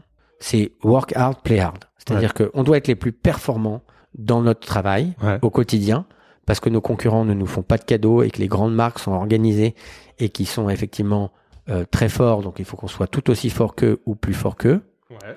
Mais de l'autre côté, il est important qu'ils aient une belle vie, qu'ils aient une, une très bonne rémunération, euh, qu'ils soient heureux dans leur travail, heureux dans leur cadre de travail, et surtout euh, cette idée, mais qui est très galvaudée aujourd'hui, du droit à la, à la déconnexion. Et c'est aussi pour ça que j'ai été pendant longtemps, je le suis un peu moins, euh, un peu anti-télétravail, parce que je leur disais, mais Tu t'arrêtes jamais. ben, tu t'arrêtes jamais. Et en fait, c'est important que quand tu es chez toi, tu es chez toi. Moi, quand je suis chez moi, je suis chez moi. Alors moi, je suis entrepreneur, donc je suis toujours en train de d'avoir du de, de travailler, d'avoir des idées, mais je travaille pas de la même manière chez moi que je travaille au bureau.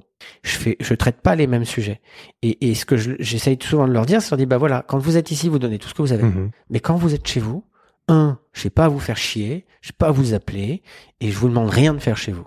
Ouais. Donc là, tu viens de courir plein de sujets. On va revenir sur pas mal de trucs que tu as évoqués. Je te laisse, Elisa, commencer par Pour un des revenir points. rapidement euh, sur l'emballage, est-ce que vous avez réfléchi à la consigne? Euh, Il y a des services comme Lou, par exemple, chez Carrefour. Est-ce que vous avez regardé? Oui, alors, je vais être très dur avec ces sujets-là. Euh, il faut comprendre un- une chose. La consigne est éco-responsable si elle est faite à 100 km à la ronde. Pour moi, aujourd'hui, tous ces gens qui font ça, c'est du greenwashing. C'est soit du greenwashing, soit le business model, il est absolument pas pérenne. Pourquoi? Je connais même Mhm. des marques, là pour le coup que je ne citerai pas, qui vendent en France, qui disent qu'ils font de la consigne et qui renvoient leurs produits en Allemagne. Qui vont laver et qui les. Qui vont laver en Allemagne et qui les Donc là, on a perdu le bénéfice. ouais. Mhm. Donc en termes d'éco-responsabilité, j'ai envie de te dire que c'est encore pire. Mm. Mieux vaut jeter la, bou- la- la- euh, mieux vaut bien trier la bouteille. Donc une bouteille en verre, par exemple, qui, qui va partir dans un circuit aujourd'hui qui fonctionne en France de recyclage du verre, on sait faire. On sait très bien faire. Euh, éco-emballage, l'ADEME, tous ces gens-là, ils font très bien les choses. Il faut euh, chacun à sa place. Nous, on fait du produit. Il y a des gens qui font de l'emballage, des gens qui font du recyclage. En revanche, c'est vrai qu'Elisa, tu touches un point très sensible chez moi parce que c'est quelque chose qui me tient vraiment à cœur. Je vais vous faire une petite confidence, c'est que avant le Covid, j'avais étudié l'opportunité de monter une usine à côté de mes entrepôts à Rungis Mhm. et je cherchais à commercialiser mes produits, notamment Tensai, Leamo, euh, en circuit fermé. C'est-à-dire que vraiment mon idée, parce que sur beaucoup de parties, c'est du greenwashing, mais il faut pas oublier que c'est un métier vieux comme le monde et que les gens, notamment dans, dans les cafés, hôtels, restaurants et les brasseurs, le font très bien. Donc mon idée c'était quoi? C'était de dire bah, je vais avoir cette unité de fabrication qui est à côté de mes entrepôts, je vais shipper à mes clients, quand je vais leur envoyer mes produits à mes clients, bah, je vais récupérer Un les camion bouteilles. retour, au lieu de revenir à vide, il revient avec des bouteilles. Il vient avec des bouteilles. Alors, il est un peu plus lourd, mais Ouais. bon, voilà, il vient avec des bouteilles. On nettoie, on réembouteille et on renvoie. Bon, le Covid est passé par là. J'ai perdu tout ce que je pouvais. C'est vrai qu'industriellement parlant, c'était très difficile. J'ai aussi choisi plutôt de sortir de l'industrie. C'est quelque chose que j'ai toujours en tête parce que c'est quelque chose qui me, qui me tracasse euh, et que j'ai vraiment envie de faire. Je crois dans le circuit fermé, mais encore une fois, il faut que les réceptacles, à savoir euh, les unités de traitement, de lavage euh, et de et, et, et de et notamment d'embouteillage, donc de réembouteillage, soient plugués. Tu peux pas le faire autrement. Et, et, et encore une fois, dans un écosystème de 100 km à la ronde. Sur les emballages, j'ai encore une autre observation. Dans une des marques que tu distribues euh, aujourd'hui, c'est Eau Neuve. Tu mets en avant le fait que c'est un packaging responsable. T'as des détracteurs qui vont dire ouais, mais enfin, le meilleur packaging, c'est pas de packaging. L'eau, elle est disponible au robinet. Qu'est-ce que tu réponds à ça Alors ça, euh, c'est éternel sans, sans piternel. C'est-à-dire Ouais. que euh, c'est un sujet. Et effectivement, j'ai remarqué sur les réseaux, et tu as totalement Ouais. raison, euh, que c'était, ça faisait partie des, sujets euh, euh, inflammables. Ouais. Euh, donc les gens sont assez chauds sur le sujet. Euh, Tu peux prendre le temps de leur répondre. Sur l'éco-responsabilité, tu peux rien leur dire. Tu parles à un haut savoyard, je dis régulièrement, moi j'ai de la chance, j'avais de l'évian qui coulait de l'eau du robinet. Bien sûr, ouais. Donc sur l'éco-responsabilité, tu peux rien leur dire. Maintenant, sur la partie sanitaire des choses, tu peux leur dire. Parce que moi, je vais te dire un truc, je ne bois pas de l'eau du robinet à Paris. Mhm. L'eau du robinet à Paris, elle est passée 20 fois dans le chlore, globalement, hein, et, et je te parle pas du reste. Mhm. Donc j'allais, euh, moi j'habitais euh, à Paris, à, à- avenue Victor Hugo, et avenue Victor Hugo, t'as une source dans au square Lamartine qui est la source du square Lamartine. Et j'allais euh, remplir euh, de l'eau de temps en temps dans cette source. Et, mais, mais en fait, c'est très rare d'avoir ça. D'un point de vue sanitaire, il faut jamais oublier pourquoi l'histoire de l'eau minérale. L'histoire de l'eau minérale, c'est des sources, c'est Evian, euh, c'est Tonon, euh, c'est des cures. Mhm. À la base, c'est des cures. Moi, parfois, je vais changer d'eau pendant un moment. C'est-à-dire que je le cache pas, je bois beaucoup d'Evian. Et pendant un moment, euh, je vais décider euh, de prendre euh, peut-être euh, une eau dans laquelle tu as le plus, plus comme l'épar, Mhm. dans laquelle tu as le plus de magnésium. Ton corps, il a besoin de ça. Ouais. Ton corps, il a besoin de cette typologie de produit. Et en fait, la réalité, c'est qu'il y a un côté santé autour de ça, et que, ben, bien évidemment, euh, euh, tout le monde ne peut pas avoir un appareil à osmose inversée, Ouais. tout le monde ne peut pas avoir euh, une machine à filtre chez lui. euh, donc, il y a encore un usage à la fois autour du côté sanitaire et à la fois autour de la praticité, même si cette dernière avec les gourdes, j'ai vu une gourde par ici et, et nous, chez Alterfood, on a tous des gourdes, Ouais. hein, euh, et une fontaine. Tu es arrivé ici, il y a une fontaine à eau, euh, euh, des, des, des gourdes. Euh, même si le côté praticité est en train d'être vachement challengé Ouais. euh, par tous les nouveaux usages. Je pense que ça changera. Euh, on reste des amoureux du carton avec toutes les critiques qu'on peut recevoir de ça. Comme vous l'aurez compris, Il y, a, euh, il y a quand même un on les effet, assume. ouais, bien sûr. Même si celui-là, en quoi d'ailleurs le packaging d'eau neuve, il est plus responsable que les packaging classiques euh, des petits formats d'eau? euh, parce qu'en fait, c'est un compound. C'est un compound qui est différent. Ouais. C'est-à-dire que euh, déjà sur un format Tetra Pak, euh, souvent tu as plusieurs couches. Ouais. Sur un eau neuve, t'as qu'une couche. Donc c'est plus facilement recyclable. C'est plus facilement recyclable, c'est pas issu de matière pétrolifère Hmm. Versus euh, versus du plastique. Hmm. Donc tu as ce côté qui est très important, c'est-à-dire que tu as le côté d'abord qu'est-ce que le qu'est-ce que le produit? Le produit, il est issu de bois, de forêt, de cer- certifié FSC. Ce qui Ouais. signifie qu'à un moment donné, si on utilise du bois, on replante du bois. Hmm. Donc il y a un système assez vertueux qui est développé par Tetra Pak. Encore une fois, moi je suis pas vendeur de Tetra Pak. Hein, c'est pas ma, c'est pas mon entreprise. C'est le premier truc. Et le deuxième truc, et je terminerai par ça, c'est le côté sanitaire. C'est-à-dire que euh, ce qui est bien dans un, emballage Tetra c'est qu'il protège le produit de toute éventuelle agression extérieure, du soleil, enfin de la lumière, de l'air ou des odeurs. Et tu le sais, il y a eu beaucoup de scandales autour de l'eau en plastique. Si tu laisses de l'eau en plastique, euh, je sais pas, sur le siège de ta bagnole, euh, Ouais. en plein Il y a un soleil, transfert, ouais. il y a un Tu transfert. bois du plastique. Il y a un transfert. Et donc euh, là, tu vas retrouver des matières qui sont nocives. Donc le côté Tetra Pak, avant tout, c'est un côté euh, qui protège énormément le produit de l'intérieur.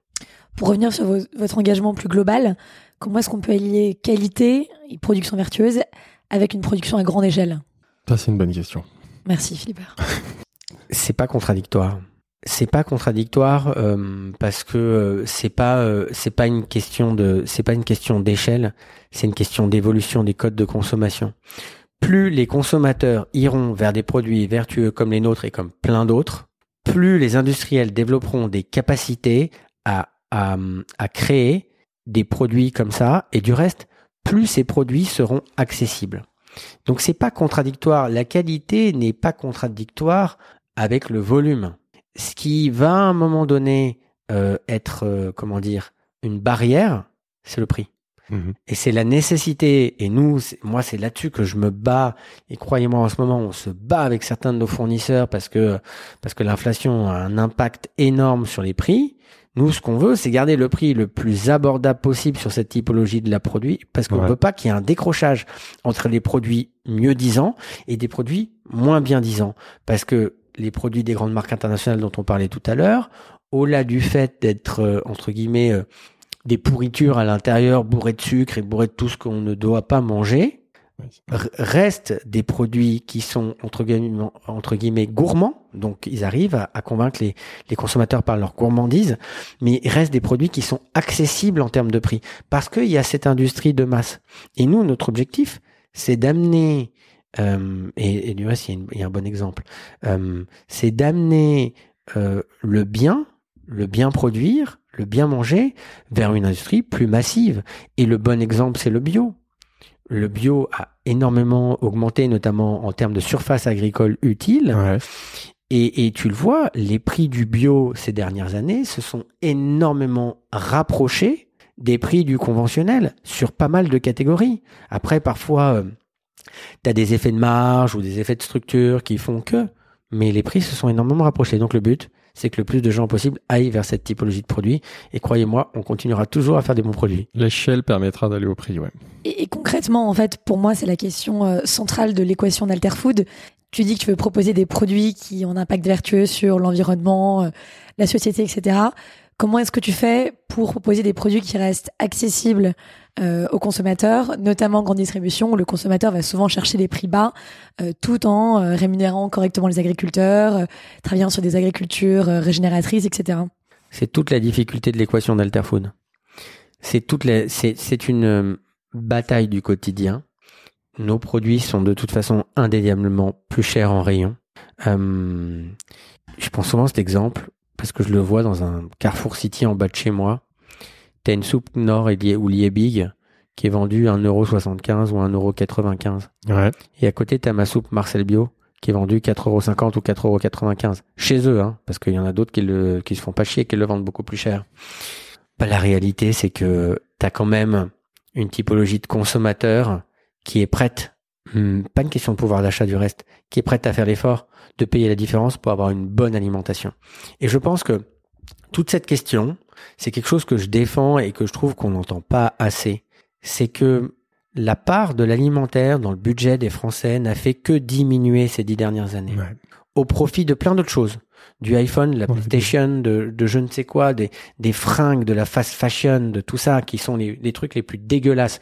On ne fait que montrer l'alimentaire du doigt, alors que ça pollue dix fois moins que la fast fashion, par exemple. Ouais, c'est et, on 12% aujourd'hui euh, contre 30% il y a plusieurs décennies. et il continue et il continue à s'acheter des fringues euh, en voiture, voilà. Euh, euh, euh, alors que soi-disant, ben nous dans l'agroalimentaire on pollue. Non Mm. mais de qui se fout-on hein? Et Ça c'est le premier truc. Et le deuxième truc, encore une fois, c'est cette part. C'est-à-dire qu'à un moment donné, il va falloir accepter, et c'est Ouais. très important de le dire ici, Mm. il va falloir accepter que la part de l'alimentaire redevienne un peu plus importante. Je dis pas beaucoup plus importante, mais il faut avoir accepté de payer plus cher. Aujourd'hui, il y a une vraie dichotomie, c'est-à-dire que le consommateur dit ah moi je veux un truc bio, je veux un truc local, je veux un truc français, je veux un truc qui a pas d'impact sur l'environnement. Puis à côté de ça, ah ben non, hein, moi je veux pas payer plus d'un euro, euh, je veux payer le prix le moins cher possible. Ce n'est pas possible. C'est pour ça qu'on est là, c'est pour ça que Business of Bouffe est là, c'est pour mettre la lumière sur ces coulisses-là, parce qu'il n'y a pas de secret. Si tu mets pas le prix, t'as une alimentation de médiocre qualité. Je suis totalement d'accord avec toi. Après, Il faut rééduquer le consommateur pour qu'il réachète, il réaccepte celui qui peut, certes, ou même celui qui a des budgets plus modestes, bah, qui fasse des arbitrages. Enfin, on est obligé, malheureusement, mais parce qu'on sera tous gagnants en ayant une alimentation de meilleure qualité. Et encore, une, et encore une fois, là où je te rejoins, Elisa, c'est que il y a un juste milieu. Et c'est la difficulté de l'équation d'Alterfood, c'est de toujours arriver à proposer des produits qui sont au juste prix, Hmm. ni moins cher, ni plus cher. Et la difficulté reste aussi d'arriver à contrôler les prix, parce qu'indéniablement, on a des, on vend pas en direct au consommateur, on vend un peu sur Altershop, mais on vend pas au direct au consommateur. Et on a des clients qui euh, décident des prix de nos produits. Nous, on, on peut rien y faire. Et il faut se comprendre que ces clients-là ne font très peu de marge sur les produits de marque internationale. Produit Parce, que, parce que sur les produits de marque internationale, comme tu le dis, ce sont des produits d'appel. Donc c'est là-dessus qu'ils se bataillent. Donc ils vont faire des marges sur tes produits. Donc ils vont ressortir encore plus cher. Voilà, parce que qui est-ce qui gagne la bataille? Celui qui gagne la bataille, c'est celui qui, gagne le- qui vend le Nutella et le Coca-Cola le moins cher. Celui qui vend le Coca-Cola et le Nutella le moins cher, il fait rentrer les gens dans son magasin. Et après, les gens qui rentrent dans son magasin, ils vont acheter d'autres produits qui sont mieux valorisés, mais sur lesquels ils font plus de marge. Et c'est produits, qui le dindon de la farce? C'est le produit de. PME. Si on revient rapidement sur, euh, sur la santé, comment est-ce que vous arrivez à créer des produits qui ont une shelf life, donc une DLC plutôt longue, sans conservateur? Alors ça, c'est tout dans les techniques de conservation. C'est-à-dire que en fait, euh, nous, euh, on va soit, euh, et ça on se le cache pas, c'est-à-dire qu'on est soit sur de la pasteurisation, soit de la flash pasteurisation, euh, et on peut même aller jusque de la stérilisation. Donc euh, ça, pour le coup, euh, euh, bon, la stérilisation, c'est que pour les légumes.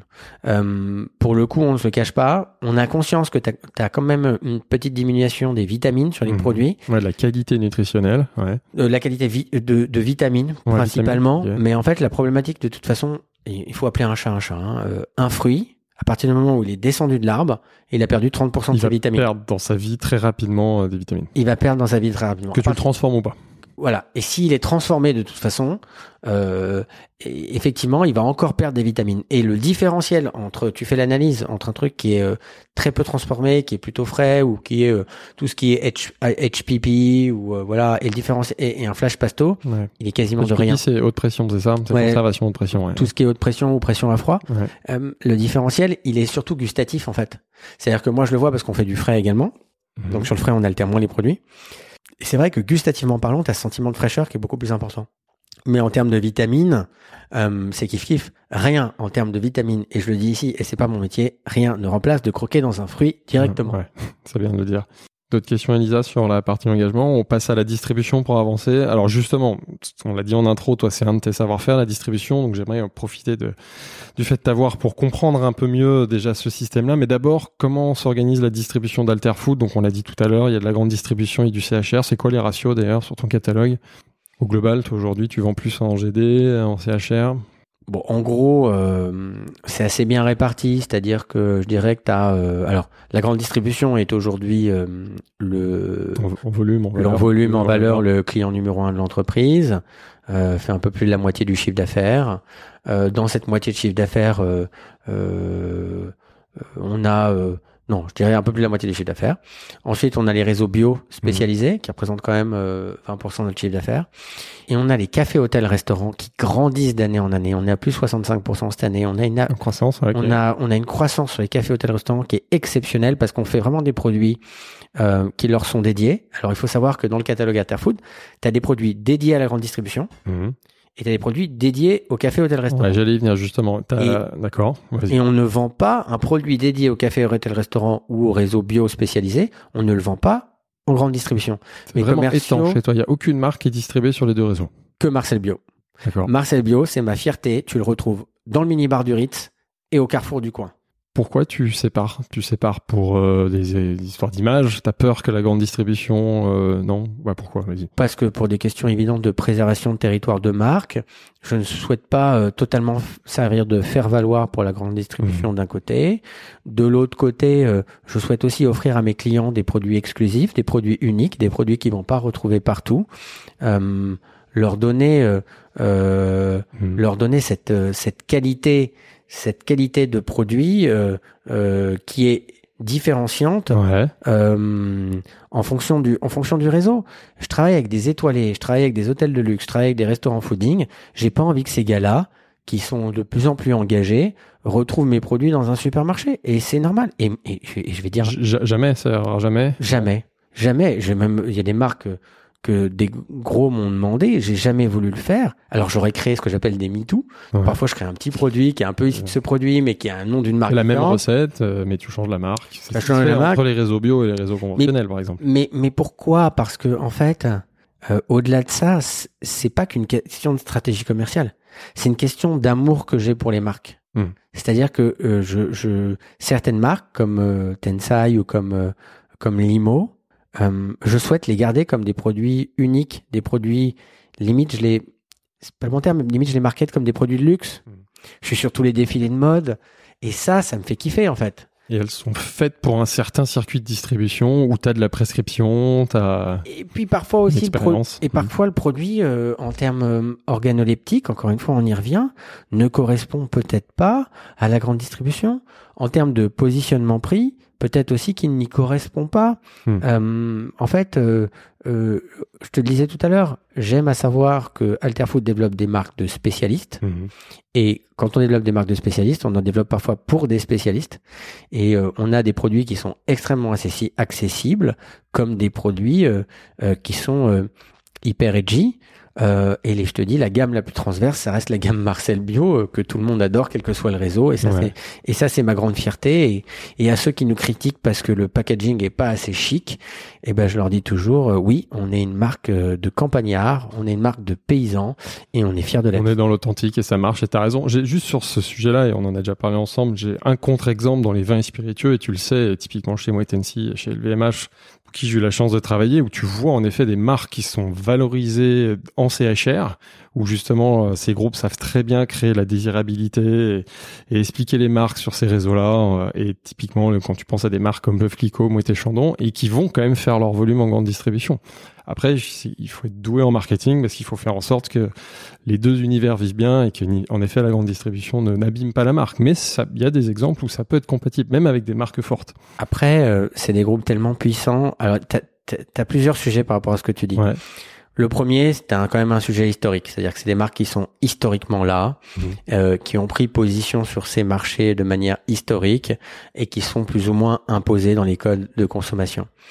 Euh, ça veut dire quoi? Ça veut dire que un, ils ont une telle puissance qu'ils sont, même si c'est la même marque, ils sont en capacité de développer un packaging qui est différent, un produit qui est différent, un positionnement potentiellement qui est différent. Pas tous, Pas tout, mais hein, un Clicquot, un mais- Clicquot, un Clicquot en distribution ou en bar, c'est le même. Mais. Clico, il va te faire euh, une série exclusive. Ouais, euh, il l'anime avec des éditions limitées, mais le produit de référence, c'est le même. Et donc ça, c'est le, c'est le, c'est le premier, c'est c'est le premier truc. Et deuxième truc, c'est que je, le deuxième sujet, pardon, c'est que je pense que les, les codes sont en train de changer. Mhm. C'est-à-dire que je pense que les restaurateurs euh, recherchent beaucoup plus cette exclusivité Ouais. et recherchent beaucoup plus le produit qu'ils vont pas retrouver en grande distribution. Effectivement, tu me parles de Veuve Clicquot, mais moi, Veuve Clicquot, quand je vais chez un chef, je vois pas de Veuve Clicquot. Mhm. Chez beaucoup de chefs chez qui je vais, je vais retrouver un champagne local. Ouais. Alors un champagne, ça peut être un pétillant puisque le champagne c'est un produit d'appellation, enfin c'est un produit euh, d'appellation protégée, mais je vais retrouver ou un, un champagne d'une petite production, un champagne de connaisseur, euh, ce qui va mettre en avant. Alors il va avoir le Clicquot parce qu'il a toujours euh, euh, son client lambda qui va lui en demander ou euh, son client russe. Bon c'est pas un bon exemple puisqu'ils sont plus là. Ouais. Mais euh, mais mais mais le, le connaisseur, il va boire le le, le produit local et t'as de plus en plus ça et je le vois hein, dans cette mouvance fooding que Mm. les gars ils recherchent et, et, et même parfois nous on n'est plus assez edgy pour eux. Ouais. Est-ce que tu peux nous expliquer comment ça se passe concrètement, euh, les coulisses de la grande distribution, comment s'organisent les relations entre euh, les fournisseurs, les distributeurs? Tu es très engagé là-dessus, euh, euh, tu as été très visible dans les médias sur, tes, sur ta, ta, ta bataille. euh, et d'ailleurs, tu portes, euh, tu t'appelles Alexis Vaillant, donc euh, donc c'est à propos. Euh, Est-ce que tu peux nous, nous expliquer comment ça fonctionne? Déjà euh, euh, avant toute chose, ce qui est important de dire, c'est que la grande distribution c'est un vecteur exceptionnel pour distribuer et développer nos produits. Ce sont nos clients et ce sont pour beaucoup euh, c'est des gens passionnés, engagés euh, et qui nourrissent la France. Et ça, euh, il faut pas l'oublier parce que On a besoin d'eux. On a besoin d'eux. Il y a beaucoup de gens qui leur tirent dessus. Euh, je crois que les gens ont la mémoire courte, notamment pendant le Covid. Il y a des gens qui sont restés en première ligne. Euh, et, et tous ces gens-là, c'est les gens qui font la France. Carrefour, par exemple, est le plus gros employeur de France. Donc, euh, j'ai un respect, et il faut le comprendre, et ils le savent du reste, hein, parce Mm. qu'on se connaît bien quand même. J'ai un respect indéfectible pour la grande distribution, et particulièrement pour les travailleurs de la grande distribution. Parce qu'on est des passionnés du magasin, parce qu'on est du passionné du rayon, du chef de rayon. On est des passionnés parce que c'est les gens, c'est grâce à eux que nos produits sont accessibles. L'essentiel aujourd'hui de- des achats alimentaires se font en grande distribution. Et c'est Je grâce trouve que c'est 70%. Exactement, peut-être et plus. c'est, et, et c'est grâce à eux que tous les Français peuvent avoir accès à nos produits. Ça, une fois que c'est dit, c'est dit. Ensuite, il y a un système aujourd'hui qui est un peu un système nauséabond. Le problème de ce système, c'est qu'il est construit historiquement sur des relations de force. Ces relations de force, il faut reprendre, c'est d'abord les multinationales qui dominent la grande distribution. Donc celle dont on parlait tout à l'heure en intro. Celle dont on parlait, tu regardes les cotations boursières des multinationales, les multinationales sont bien plus puissantes que les grands groupes de distribution. que les grands groupes de distribution. Donc tu as ce premier levier, c'est-à-dire des multinationales qui imposent leurs lois à la grande distribution. Et du reste, moi, parfois, j'ai eu accès à des documents extrêmement confidentiels. Tu le vois. Les que tu vas révéler euh, ici dans les, les, les, catégories managers de certains groupes arrivent euh, auprès de la grande distribution et leur présentent leur rayon et leur dit bah ici dans ton rayon tu vas mettre coca là tu vas mettre machin là tu vas mettre machin. Et puis au bout du rayon en haut à droite tout en haut machin t'as une petite marque de PME qui traîne. D'ailleurs c'était une de mes fiertés parce que je voyais ce truc présenté par un groupe et en fait il y avait une infusion au-dessus mmh. qu'ils avaient mis une infusion de marque. C'est eux qui font le rayon. Donc pour beaucoup il y a euh, comment dire chez le distributeur. Il y a il y a ce rapport de force euh, qui se met en place et il y a une certaine dépendance, même si tu le vois parfois ils sont un peu gaulois sur les bords, ils décident d'arrêter le Coca, ils décident d'arrêter le Ferrero, ils décident de machin, mais c'est toujours euh, euh, des périodes de très très courtes parce qu'en fait un conso s'il trouve pas son 20-80, il change d'enseigne, mhm. il se casse et en plus le problème c'est qu'elles sont tellement comment dire concentrées que changer d'enseigne c'est 50 mètres, hein, tu traverses la rue. C'est intéressant parce que souvent on entend les Français, ou enfin ceux qui sont un peu connaisseurs mais pas complètement connaisseurs, qui critiquent la centralisation des distributeurs, le fait que c'est très concentré et que tu connais mieux que moi. Je crois qu'il y a six centrales hein, en France, c'est ça? Oui. Tu peux les citer rapidement euh, Leclerc, Carrefour, Casino, Système U, euh, Intermarché, Auchan, mais en fait on comprend que si elles sont là, c'est parce qu'elles doivent s'organiser face à la production qui est elle-même très centralisée. Oui, et en fait, non, c'est parce que euh, au-delà de ça, c'est que le, marché français est très comme ça. C'est un marché mm. quand même qui est très concentré. Hein, le marché mm. français comparativement euh, à d'autres marchés, il y a des marchés qui le sont plus, le sont moins. Et ensuite, donc on parlait de des, des, des rapports de force.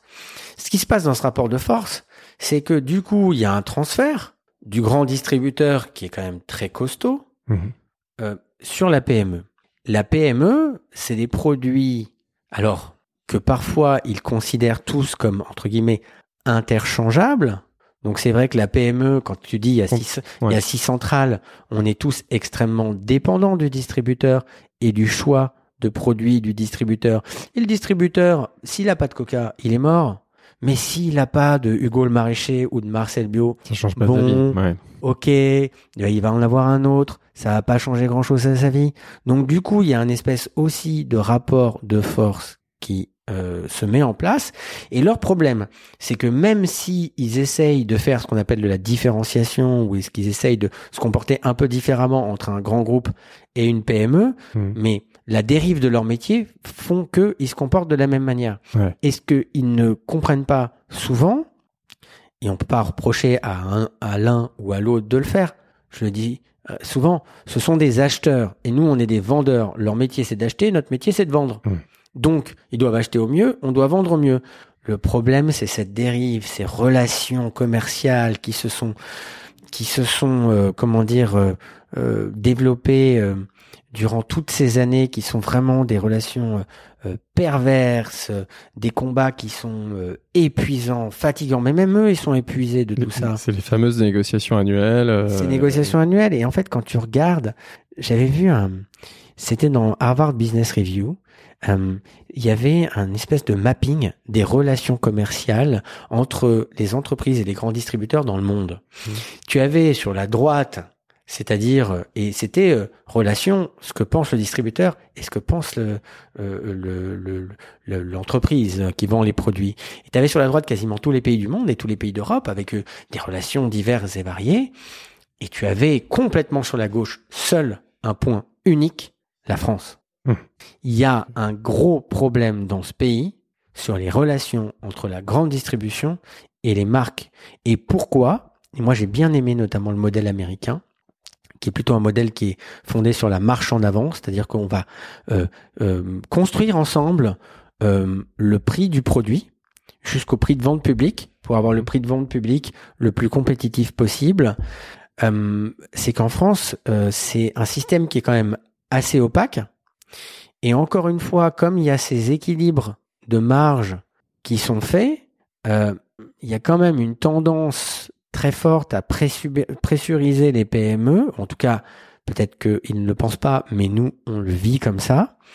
Et ce que tout le monde ne comprend pas, c'est qu'une PME, et tu, tu en parlais tout à l'heure par rapport à nos produits, n'a aucun intérêt à vendre son produit plus cher que ce qu'est le marché. Hmm. Puisque le marché est tellement concurrentiel qu'on est toujours en train de faire nos si prix. tu es connecté du marché, tu vends plus rien. ouais. Mm. Et nous, on est toujours en train de faire nos prix au juste prix.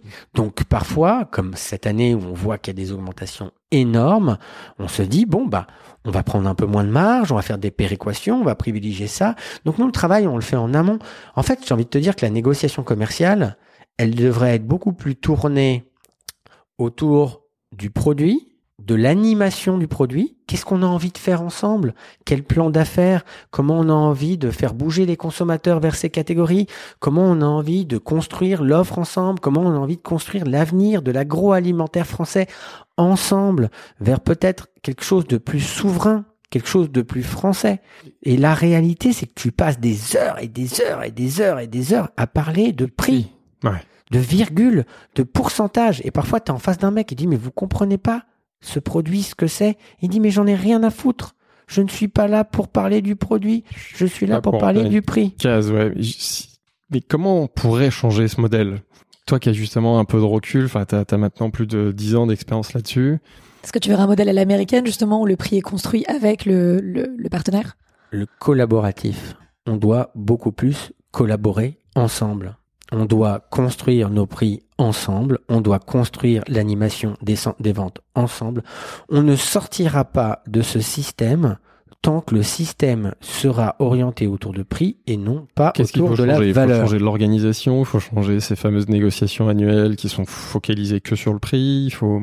Est-ce que c'est au législateur, à la loi? Parce qu'on a vu les tentatives de législateurs avec les lois Egalim 1, Egalim 2 d'intervenir dans ces discussions-là et en fait on voit que ça a parfois des effets pervers. Le législateur, il faut toujours le bordel. Ouais. Parce que en fait, il fait des trucs, il croit que c'est bien. Parce que attention, le législateur, il est quand même, il est pétri de bonne volonté. Oui, dans Egalim, c'est une bonne intention. C'est une très bonne intention, mais il connaît pas notre métier. Donc en fait, il fait n'importe quoi. C'est un peu emmerdant quand même. ouais. Et, et, et du reste, et je, veux le dire ici parce que c'est important, l'histoire m'a donné raison et, et je crois que tu t'en souviens, c'est que quand Egalim 2 sort, Hmm. je fais une tribune pour dire exceptionnel de protéger la part et de sanctuariser la part agricole des matières premières. Il faut rappeler à nos auditeurs qui connaissent pas Egalim, c'est ça. C'est l'idée de sanctuariser le, le- L'agricole. Ouais. mais énorme connerie de ne pas sanctuariser le coût de l'emballage, le coût de l'énergie, le coût de l'industrie et tout ce qui va avec. Qui en plus explosé dans le contexte Et, actuel. et je le dis avant, avant le contexte, parce qu'avant l'Ukraine, je leur dis, mais s'il y a inflation, c'est pas la matière qui explose, c'est tout le reste qui explose. Et en fait, qu'est-ce qui s'est passé? Eh ben, tout a explosé pendant l'année. Euh, l'énergie, les emballages, euh, le transport, tout a explosé et en fait on n'a rien pu euh, euh, contrôler parce qu'effectivement on avait pu négocier et Galim 2 nous a quand même aidé sur la part agricole Mm. qui était non négociable. Et je dois C'est pas ça qui a explosé euh, le et je, plus. et je dois dire que les distributeurs l'ont quand même plutôt bien euh, respecté, ce qui est très rare. Bon, après, c'est la loi, hein. mais oui. Mais ils l'ont plutôt bien respecté. Euh, mais sur le reste, on, on- on s'est foutu dedans parce que euh, parce qu'on le maîtrise pas. Donc encore une fois, Mhm. changer la philosophie, c'est très important. Être dans le collaboratif et construire les choses ensemble, peut-être sur des plans qui sont plutôt pluriannuels, même si et même si je m'amuse de temps en temps à dire euh, ça sert à rien la négociation annuelle, non, ça ne sert pas à rien. Par exemple cette année, nous on a décidé de pas retourner en négociation commerciale. On est ravi que la négociation annuelle arrive parce que nos prix ont quand même explosé, donc il faut quand même qu'on aille discuter des prix. Obligé. Et puis c'est important parce que sinon on se voit jamais. Donc euh, c'est important d'aller se voir et d'aller discuter, euh, d'aller discuter le, le, le bout de gras euh, euh, dans les box. Mais je pense qu'il faut le faire autrement. Il faut être dans la co-construction. Et, et- et je, peux- je dois vous dire un truc. Hein. Si les distributeurs étaient beaucoup plus dans la co-construction avec nous, ils vendraient beaucoup plus de nos produits, ils gagneraient beaucoup plus d'argent. Avec quelles enseignes est-ce que tu travailles le mieux Euh, Quelles enseignes, selon toi, se sont démarquées dans leurs engagements et donc dans leur volonté de, de travailler avec vous? En fait, euh, il faut savoir un truc, c'est que toutes les enseignes essayent de se démarquer. C'est très important à dire. T'as un truc qui est assez étonnant, c'est que un, ça varie pas en fonction des enseignes, Mhm. en fonction des catégories. C'est-à-dire que sur une catégorie ou sur une autre, une enseigne va être plus ou moins agressive que l'autre parce que soit elle est décrochée en termes de prix par rapport à l'autre, parce que la vérité c'est qu'ils passent la vie, leur vie à se regarder, Ouais. soit elle souhaite être le meilleur sur cette catégorie. Donc euh, c'est surtout par catégorie que euh, euh, une enseigne va être plus ou moins Ce que tu appelles catégorie, c'est des catégories là, bah, genre boisson ou c'est catégorie les, dans- catégorie les boissons, les fruits et ouais, légumes, euh, le poisson, la viande. T'as d'un côté la gestion catégorielle de la chose et de l'autre côté la gestion humaine de l'autre. Hmm. Et en fait, d'une année sur l'autre, parce que ils ont une spécialité quand même les centrales de la grande distribution, c'est de changer d'acheteur tous les ans ou tous les deux ans. Donc, ça veut dire donc, ce, qui ouais. ce qui est génial, c'est que du coup ils font ça pour pas créer de relation, mais ce qui est aussi génial, c'est que tu te retrouves euh, une fois sur deux en face de quelqu'un qui ne connaît strictement rien à ta catégorie et à tes produits. Et en fonction de la capacité de l'acheteur ou de dirigeant, non pas de l'enseigne, il n'y a pas le grand méchant loup qui est là, qui est le qui est l'enseigne qui est méchante avec les PME. Ouais. Non, c'est qu'en fonction de qui est l'acheteur, de la personnalité, tu vas avoir, tu vas construire plus ou moins bien la chose avec lui. Et je vais te donner, et, et puisque tu veux des noms, je vais te donner, Voilà. je vais te donner deux exemples. J'allais pas te lâcher de toute façon. Vas-y. Non mais j'ai bien compris que tu n'allais pas me Bah, lâcher. bien sûr. Mais je vais te donner deux exemples. Je vais te donner l'exemple de Carrefour, Mhm. qui est aujourd'hui le premier client d'Alterfood, qui est un client avec qui c'est strong but fair, c'est-à-dire qu'ils sont toujours durs dans la négo, mais ils, ils- ils ont, on arrive toujours à un accord sans aller à la rupture, Mhm. Parce que d'autres euh, sont plus à même d'aller à la rupture, et c'est vrai que Carrefour a une certaine bienveillance. Mhm. Sur ce sujet-là, et encore une fois, je parle pour moi et je parle pour ma catégorie parce que c'est pas le cas pour tout le monde. Et je vais te donner un autre exemple qui est aujourd'hui encore un tout petit client chez Alterfood et qui a euh, sur ce côté prix une image très agressive, c'est Leclerc. Mhm. Mais avec Leclerc, on construit du très bon business. Ouais. Dans fait, quel sens on fait pas encore Ouais. des, gros- on fait pas encore des gros chiffres Ouais. parce que c'est très nouveau et que t'as deux. euh, faut savoir que Carrefour et Leclerc c'est deux modèles complètement opposés. C'est-à-dire que Carrefour c'est un modèle intégré, Mhm. donc tous les magasins ou une grande partie des magasins puisqu'ils en franchissent de plus en plus appartiennent à l'enseigne Carrefour. Et Leclerc c'est un modèle d'indépendant. Donc ce sont des patrons de PME qui se sont réunis autour d'une centrale d'achat qui est euh, le Galec par Mhm. exemple, euh, qui est la centrale d'achat de Leclerc. Et là pour le coup par exemple Leclerc qui est soi-disant euh, euh, qui sont soi-disant des gens très durs et à vrai dire c'est vrai ce sont des très bons acheteurs mais ce sont avant tout des entrepreneurs de PME et c'est ça qui est important à dire c'est que la discussion elle est parfois complexe parce que encore une fois ils achètent on vend mais pareil on arrive plus ou moins toujours à toujours un accord ou en tout cas on parle le même langage parce qu'on parle avec des entrepreneurs et on parle pas avec des bureaucrates ou on parle pas avec des salariés d'une entreprise. Et là, la différence, elle est extrêmement importante. C'est-à-dire que le mec en face, il a les mêmes problèmes dans son entreprise. Alors c'est aussi parfois, parfois que ça chauffe, parce que quand on commence à parler des problèmes de l'énergie, du transport, bah ils disent bah et moi, vous vous Mhm. rendez pas compte, l'électricité, le truc. Donc, euh, augmente, oui, bien sûr. Donc eux aussi. Mais voilà, donc il n'y a pas euh, un bon ou un mauvais élève. Je pense que ils cherchent tous à être les meilleurs sur leur catégorie. Leur principale bataille reste sur les grandes marques nationales, c'est-à-dire qui sera le mieux disant Mhm. sur les grandes marques nationales. Et derrière, à chercher donc dans cet équilibre de l'offre le meilleur spread Mhm.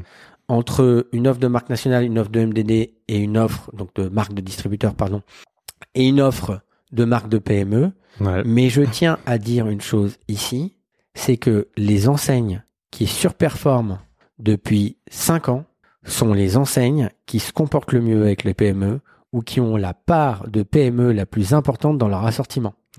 Le message est passé.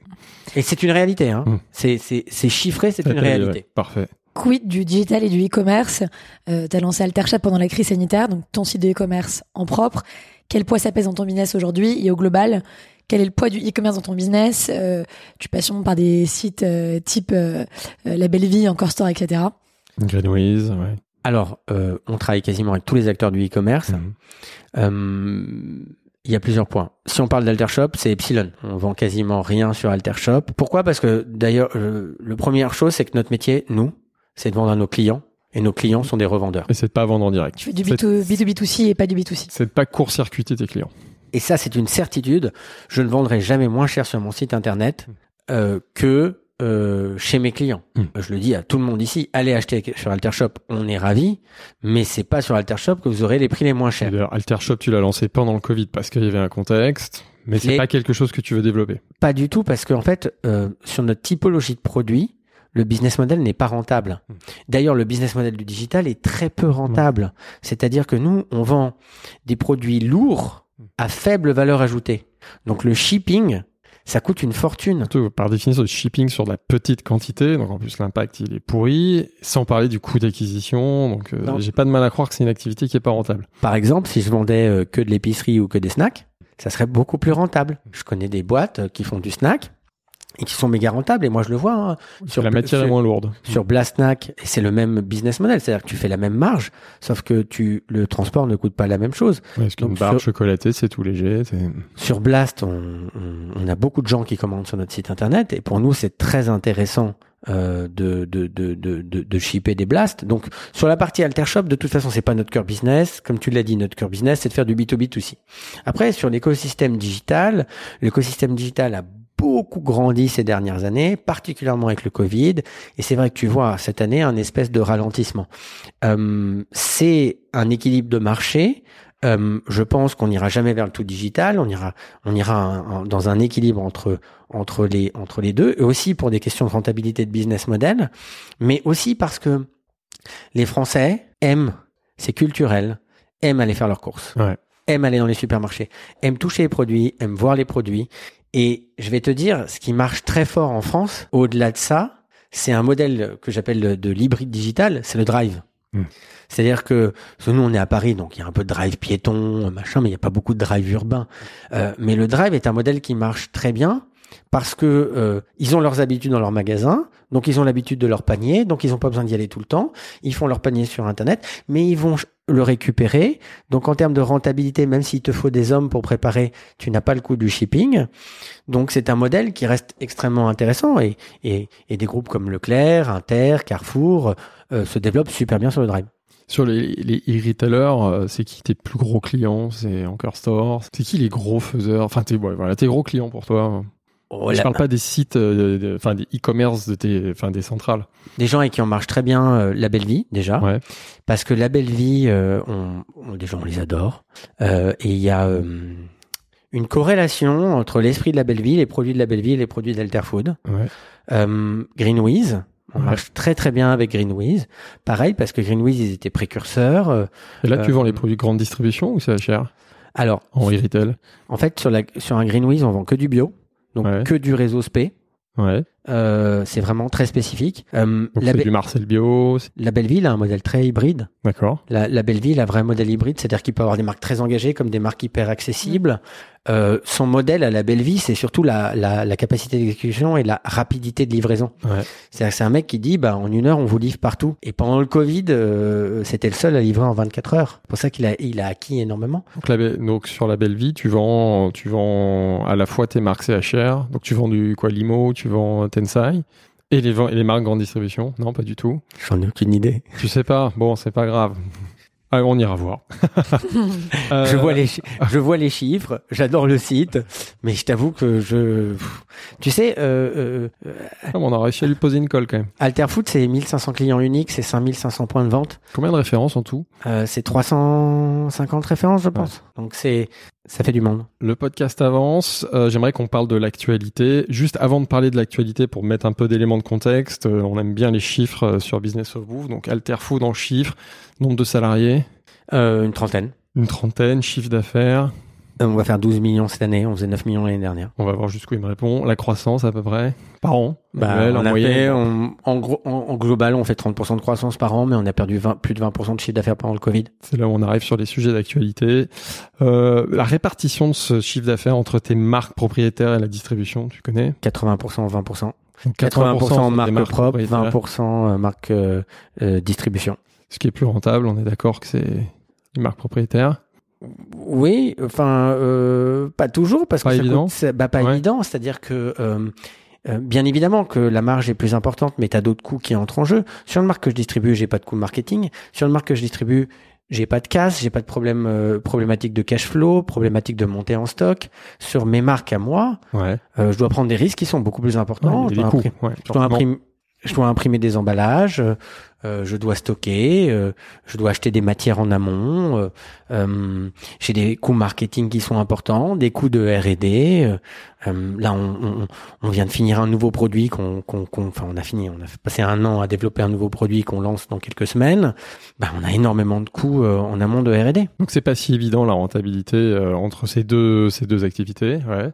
C'est pas si évident, même si, in fine, euh, les marques propres euh, restent euh, un modèle qui est beaucoup plus intéressant en, termes de valeur et surtout en termes de valeur d'entreprise. Ce qui est important à dire, c'est que c'est la valeur d'entreprise, c'est-à-dire que la marque et ce que tu vends euh, de ta marque, c'est de la valeur que tu crées pour ta marque et pour ton entreprise, versus la distribution, qui est juste de la marge générée par les produits que tu développes. Ok, le résultat du groupe, tu le communiques? Ben, on a perdu beaucoup d'argent euh, on a perdu beaucoup d'argent. Oui, je suis très transparent sur mes chiffres puisque de toute façon euh, ils sont publics. Euh, donc on a perdu beaucoup d'argent, notamment pendant le Covid. On a perdu encore pas mal d'argent l'année dernière parce que on a on a entamé un, tout un process de de restructuration qui était qui était très important. Cette année, on va être à l'équilibre, ce qui est assez exceptionnel, mais parce qu'on est complètement passé d'un business model de développement à un business model de rentabilité. Et cette année, normalement, important, on, devrait être assez rentable, mais avec la casse qu'on a eu en début d'année sur Force Bio, ça nous a foutu dans le rouge et on, on, se bat depuis le début de l'année pour rattraper le rouge qui a été engagé par Force Bio. Mais cela étant, on va faire une, une année qui est équilibrée.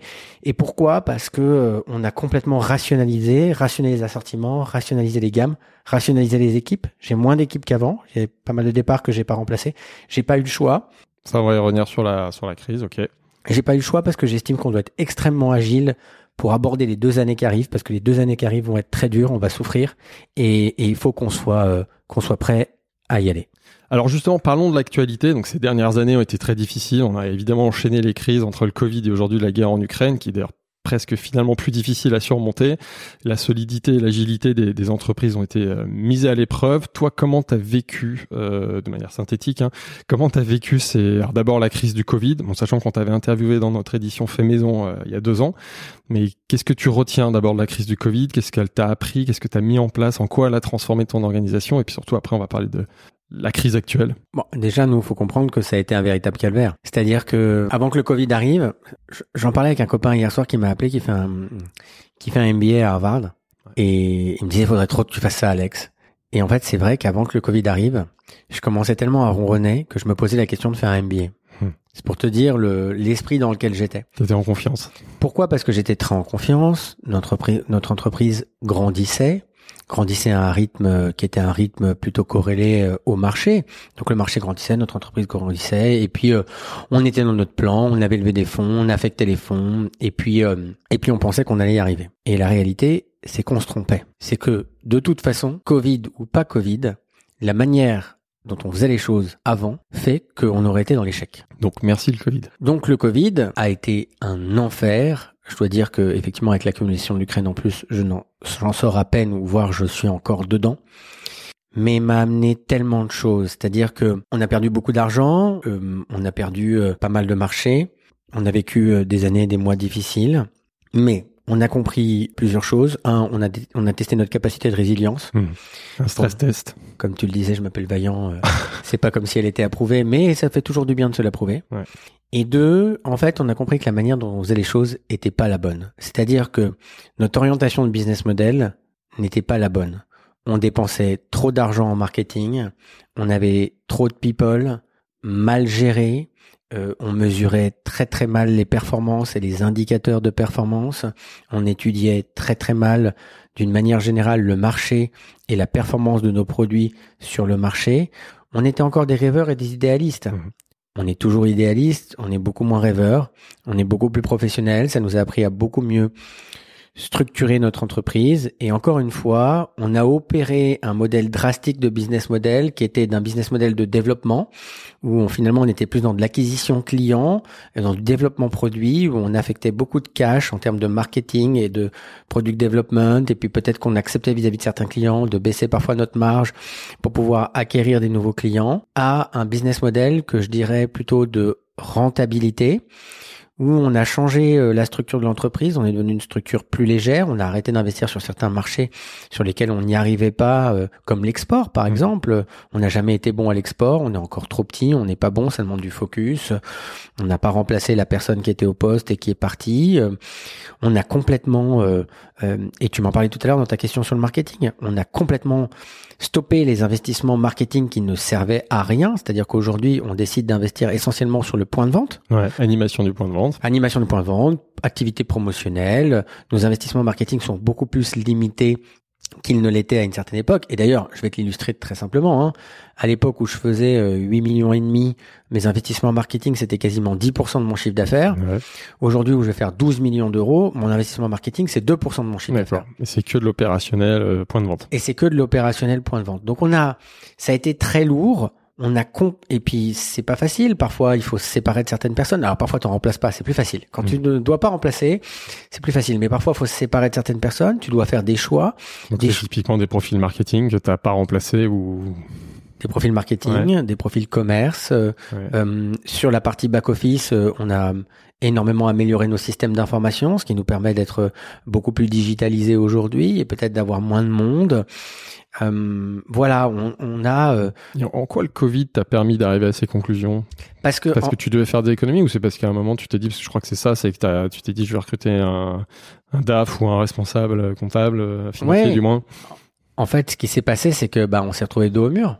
On s'est retrouvé dos au mur parce qu'on avait euh, utilisé tout le cash, euh, cash, ouais. qu'on avait levé, euh, qu'on a eu une bouffée d'oxygène avec le PGE, mais que j'ai envie de te dire que le PGE il est parti en trois mois. Ouais. On Ouais. fait pas partie de ces entreprises qui ont capitalisé sur le Ouais, parce PGE. qu'on entend souvent l'inverse. Euh, donc nous, le PGE, il a vraiment servi. Il a servi à payer nos fournisseurs.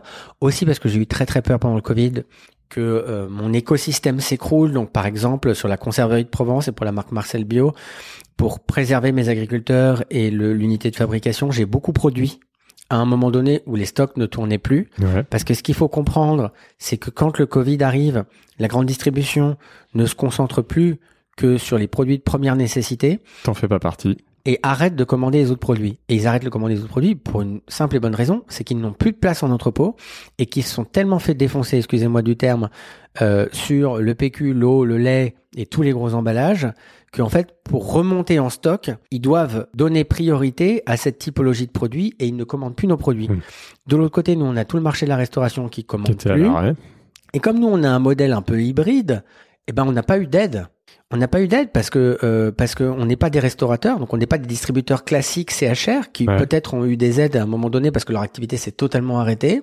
Nous, on a continué un peu, mais avec quasiment la même structure de charge. Donc ça a été extrêmement complexe. Encore une fois, j'ai dû faire des choix difficiles. Euh, que ça soit comme tu le dis au marketing, euh, j'ai dû me séparer de ma sœur avec qui je travaillais euh, depuis quelques années, qui dirigeait le marketing chez nous. Ça n'a pas été des choix faciles, mais encore une fois, quand tu dois choisir, euh, tu dois aussi, c'est un spread. Tu tu, tu n'arrêtes pas qu'avec soit les petits salaires que, ou avec les gens que t'as pas d'acquaintance ou je ne sais quoi.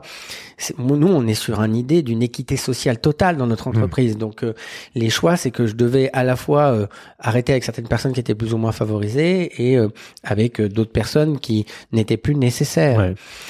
Donc ça a été euh, Ces arbitrages, tu les fais euh, comment Enfin, comment tu décides de dire je vais investir plus sur ça ou je vais maintenir ces postes-là et pas d'autres? Et là c'est là où euh, tu m'en as parlé, c'est que finalement on fait tout ça et on embauche quand même un directeur financier qui a le plus gros salaire de la boîte. Mais mais je me retrouve avec le directeur financier à avoir toute une tonne de data que j'avais pas avant, que je me mets à traquer Parce que c'était pas dans la culture jusqu'à présent Non, euh, parce de. Non, parce qu'on se développait tellement vite que c'était pas notre Tu te culture. posais pas de questions. On se posait, on faisait trop de, euh, on grandissait trop vite. Donc le Covid t'a poussé à regarder ton moteur, voir ce qui tourne, ce qui tourne pas, le gras entre guillemets. J'ai tout regardé. Alors, il y avait pas de gras. hein. Ouais. Euh, euh, j'ai tout regardé dans le détail et je regarde encore tout dans le détail parce que je suis un timbré de ça en fait. C'est-à-dire que tu me demandais qu'est-ce que tu as fait avant. euh, j'ai fait deux ans de consulting, mais j'étais surtout en contrôle de gestion chez euh, la direction financière de printemps. Hmm. Donc c'est pas mon truc, mais j'ai ça en moi. Je connais bien le truc. Donc si tu veux, on s'éclate parce que je connais bien mon métier et mon directeur financier il est quand même très très fort. C'est un ex de chez KPMG. Il est quand même très très fort sur la partie analytique. Donc lui, il me fournit des datas et moi j'arrive à beaucoup plus Hmm. mieux piloter mon entreprise, à comprendre peut-être là où j'ai investi et puis, euh, par exemple, tu vas calculer le chiffre d'affaires per capita euh, bah, tu vas remarquer que tu investis beaucoup sur quelqu'un qui finalement fait quasiment pas de chiffres. Ensuite, tu vas sortir des, des, des panels de données euh, type IRI et tu vas remarquer que tu as trois commerciaux dans une région Hmm. dans lequel il y a aucun magasin vendeur ou enfin c'est pas ça c'est un gros c'est big picture c'est pas Ouais. vrai mais dans lequel tu as très peu de magasins de vendeurs de ta typologie de produits donc tu fais des affectations et aussi je dois l'avouer c'est que en fait dans tout ça on a passé un niveau on a passé un niveau en termes de professionnalisme, on a passé un niveau en termes d'expérience parce que une crise comme le Covid te fait gagner 10 ans. Ouais. Euh, et euh, du coup, j'ai beaucoup changé les personnes avec qui je travaille. Et aujourd'hui, j'ai une équipe euh, qui est beaucoup plus spécialisée, euh, qui est beaucoup plus performante, qui a beaucoup plus d'expérience. Même si ça reste une équipe jeune, Mhm. c'est une équipe qui a beaucoup d'expérience dans les métiers qu'ils font. Parlons de la crise actuelle. Qu'est-ce qu'elle change concrètement pour toi? Comment est impacté notamment ton coût de production? Euh, Vous avez envoyé un email hier à ce sujet à vos, à vos clients CHR, dont moi au kiosque. Euh, il y a surtout l'augmentation sur le verre qui est, qui est mise en lumière avec des hausses jusqu'à 45%. Euh, comment ça vous impacte tout ça? En fait, euh, l'Ukraine, c'est assez, euh, c'est dramatique parce que euh, là, pour le coup, euh, on, on, se retrouve frontalement impacté. Et en fait, ce que je dis, c'est que la crise, la base de la crise, euh, vient du Covid. C'est-à-dire que la difficulté euh, à remonter en stock, les pénuries, les mauvaises cultures, les mauvaises productions, et cette remontée en stock qui fait tout d'un coup que bah il y a plus de produits disponibles, il y a plus de bateaux disponibles, tout le commerce c'est comme tu vois, t'arrêtes le commerce mondial d'un coup et puis tout d'un coup tu le rallumes, mais c'est pas comme une lampe, Ouais, ça se fait pas comme ça. ça se fait pas comme ça. Donc du coup là, t'as une montée qui est extrêmement complexe et puis tout d'un coup l'Ukraine arrive et là c'est le coefficient multiplicateur. C'est-à-dire que c'est un coefficient qui fait un, un espèce de raz-de-marée. C'est pire. Et, Ouais. et c'est pire. Pourquoi? Parce que la réalité, c'est que le Covid, on a été protégé parce que c'était un phénomène mondial. Les États, les banques, euh, euh, la Banque européenne, ou euh, ont, ont énormément protégé les populations. Donc, on était sous perfusion. Sortie de Covid, on enlève les perfusions. Et là, on se tape l'accélérateur. Et l'accélérateur est dramatique parce qu'il est sur toutes les parties qu'on est incapable de traiter. Mhm. Et particulièrement l'énergie. Et tu me parles du verre à juste titre. Sache une chose, et je le dis ici haut et fort parce que je pense que mes clients le savent, mais ils n'en ont pas réellement conscience. J'ai payé le verre toute l'année entre 25 et 45% plus cher. Toute l'année. Je n'ai jamais eu de rupture. Je n'ai jamais mis aucun client en rupture. Et je n'ai pas augmenté mes prix de l'année. J'ai payé mon transport. Parce que quand tu... Nous, faut savoir que hum, on fait plus de 150 livraisons par jour Ouais. sur chaque livraison, tu as un camion qui part. Ouais. Les logisticiens, qu'est-ce qu'ils font les transporteurs? Ils te font payer un prix et en fonction derrière du prix du pétrole, vont te mettre ce qu'on appelle une taxe gasoil. Ouais. Cette taxe gasoil, elle est linkée à un indice de prix. J'ai payé mon transport et ma log toute l'année 18% plus cher. Mm. En moyenne, parfois j'avais des pics à 24, parfois j'avais des baisses à 16, 18% plus cher. C'est-à-dire que toute l'année, c'est pour ça que je te dis qu'on a été assez surperformant, c'est-à-dire que toutes les décisions qu'on a prises, Tu prends des sacrées hausses. Ouais. euh, la croissance qu'on a générée contrebalance tout ça. Le seul epsilon qu'on n'a pas suggéré, c'est la casse, euh, c'est la casse de force bio. Mais on a pris des hausses astronomiques. Et en fait, je le dis, c'est pas un discours euh, effrayant, mais la réalité, c'est que je pense qu'on est qu'à la moitié du chemin de l'inflation. C'est-à-dire qu'aujourd'hui, le jour où on enregistre euh, ce podcast, on est le 4 novembre. L'inflation en France est de l'ordre de 10 ou 11% Elle est passée là dernièrement, mais on a fait que la moitié du chemin. Pourquoi? Parce qu'il y a beaucoup d'entreprises comme la mienne Qui ont absorbé. qui ont absorbé et qui n'ont pas passé les prix. Pa- C'est ce qu'on dit, c'est en 2023 que, l'inflation euh, risque d'exploser. Et donc en Enfin, 2023, la- la- l'inflation risque d'exploser parce que tu vas avoir l'intégralité déjà de l'impact énergétique. Tu vois déjà des lignes de production comme Duralex par exemple qui arrêtent. Donc tu vas avoir l'intégralité de l'impact énergétique et, et on a beau parler des aides aujourd'hui, on a vraiment du mal à les lire et à les comprendre. Et cet impact énergétique, il a un impact sur toute la chaîne, y compris sur la production des légumes, d'une manière ou d'une autre. Mm. Il a un impact sur la transformation, sur la livraison, sur toute la chaîne. Et donc, d'une manière générale, ça a des très mauvaises conditions climatiques. Faut le dire, la Terre, elle aime pas une chose, c'est les variations de température. Alors, un hiver très froid, généralement, c'est très positif pour la Terre. Mais si tout d'un coup, il fait très chaud, et qu'après, il refait froid, puis après, il refait chaud, on, on bousille tout l'écosystème. Et la réalité aujourd'hui, c'est que on bousille nos écosystèmes et que nos, nos cultures sont très mauvaises. Ok, voilà. De- il y a de une mauvaise récolte. En de plus. partout, tu as une mauvaise récolte. Ensuite, il y a un- une chose qu'on oublie parce qu'on est français et qu'on est chauvin, c'est qu'on est quand même très dépendant du dollar. Mm. On est, on a, on faut pas oublier qu'on a une balance commerciale qui est quand même plutôt déficitaire qu'excédentaire, et notre balance commerciale, dans ce qu'elle n'est pas déficitaire, elle est quand même très drivée par le groupe LVMH. Mm. C'est-à-dire que l'excédentaire, là où on est fort, on est fort avec Airbus, on est fort avec LVMH, c'est pas nous les PME qui faisons en sorte que notre balance commerciale euh, on la contrebalance. Donc ça veut dire quoi? C'est-à-dire qu'on est très dépendant au dollar. L'année dernière quand j'ai fait mes prix, le dollar était à 1,15, 1,16. Aujourd'hui, on est sur 1 pour 1. Donc la variable elle est entre 15 et 16% Moi par exemple, je vends du, du, du pur jus de grenade. Le pur jus de grenade, même si j'en ai un peu en Provence, je le cultive pas en Provence. Donc je l'achète en dollars. Euh, T'as beaucoup de matières, le sucre par exemple, Hmm. se trade en dollars. Et le sucre a explosé à cause de mauvaises récoltes et à cause du dollar. Comment tu euh, absorbes ces hausses euh, Justement, si tu n'augmentes pas tes prix, est-ce que tu vas être obligé de les augmenter l'année prochaine? Ah, on est euh, alors là, euh, pour être très honnête, on est clairement en obligation d'augmenter nos prix. Ah, avant, même mais là, juste pour le moment, tu les as pas augmentés? Non, ah, on a envoyé, Du notre- comme elle le dit si bien, on a envoyé notre nouvelle grille tarifaire le 31 octobre. Ouais.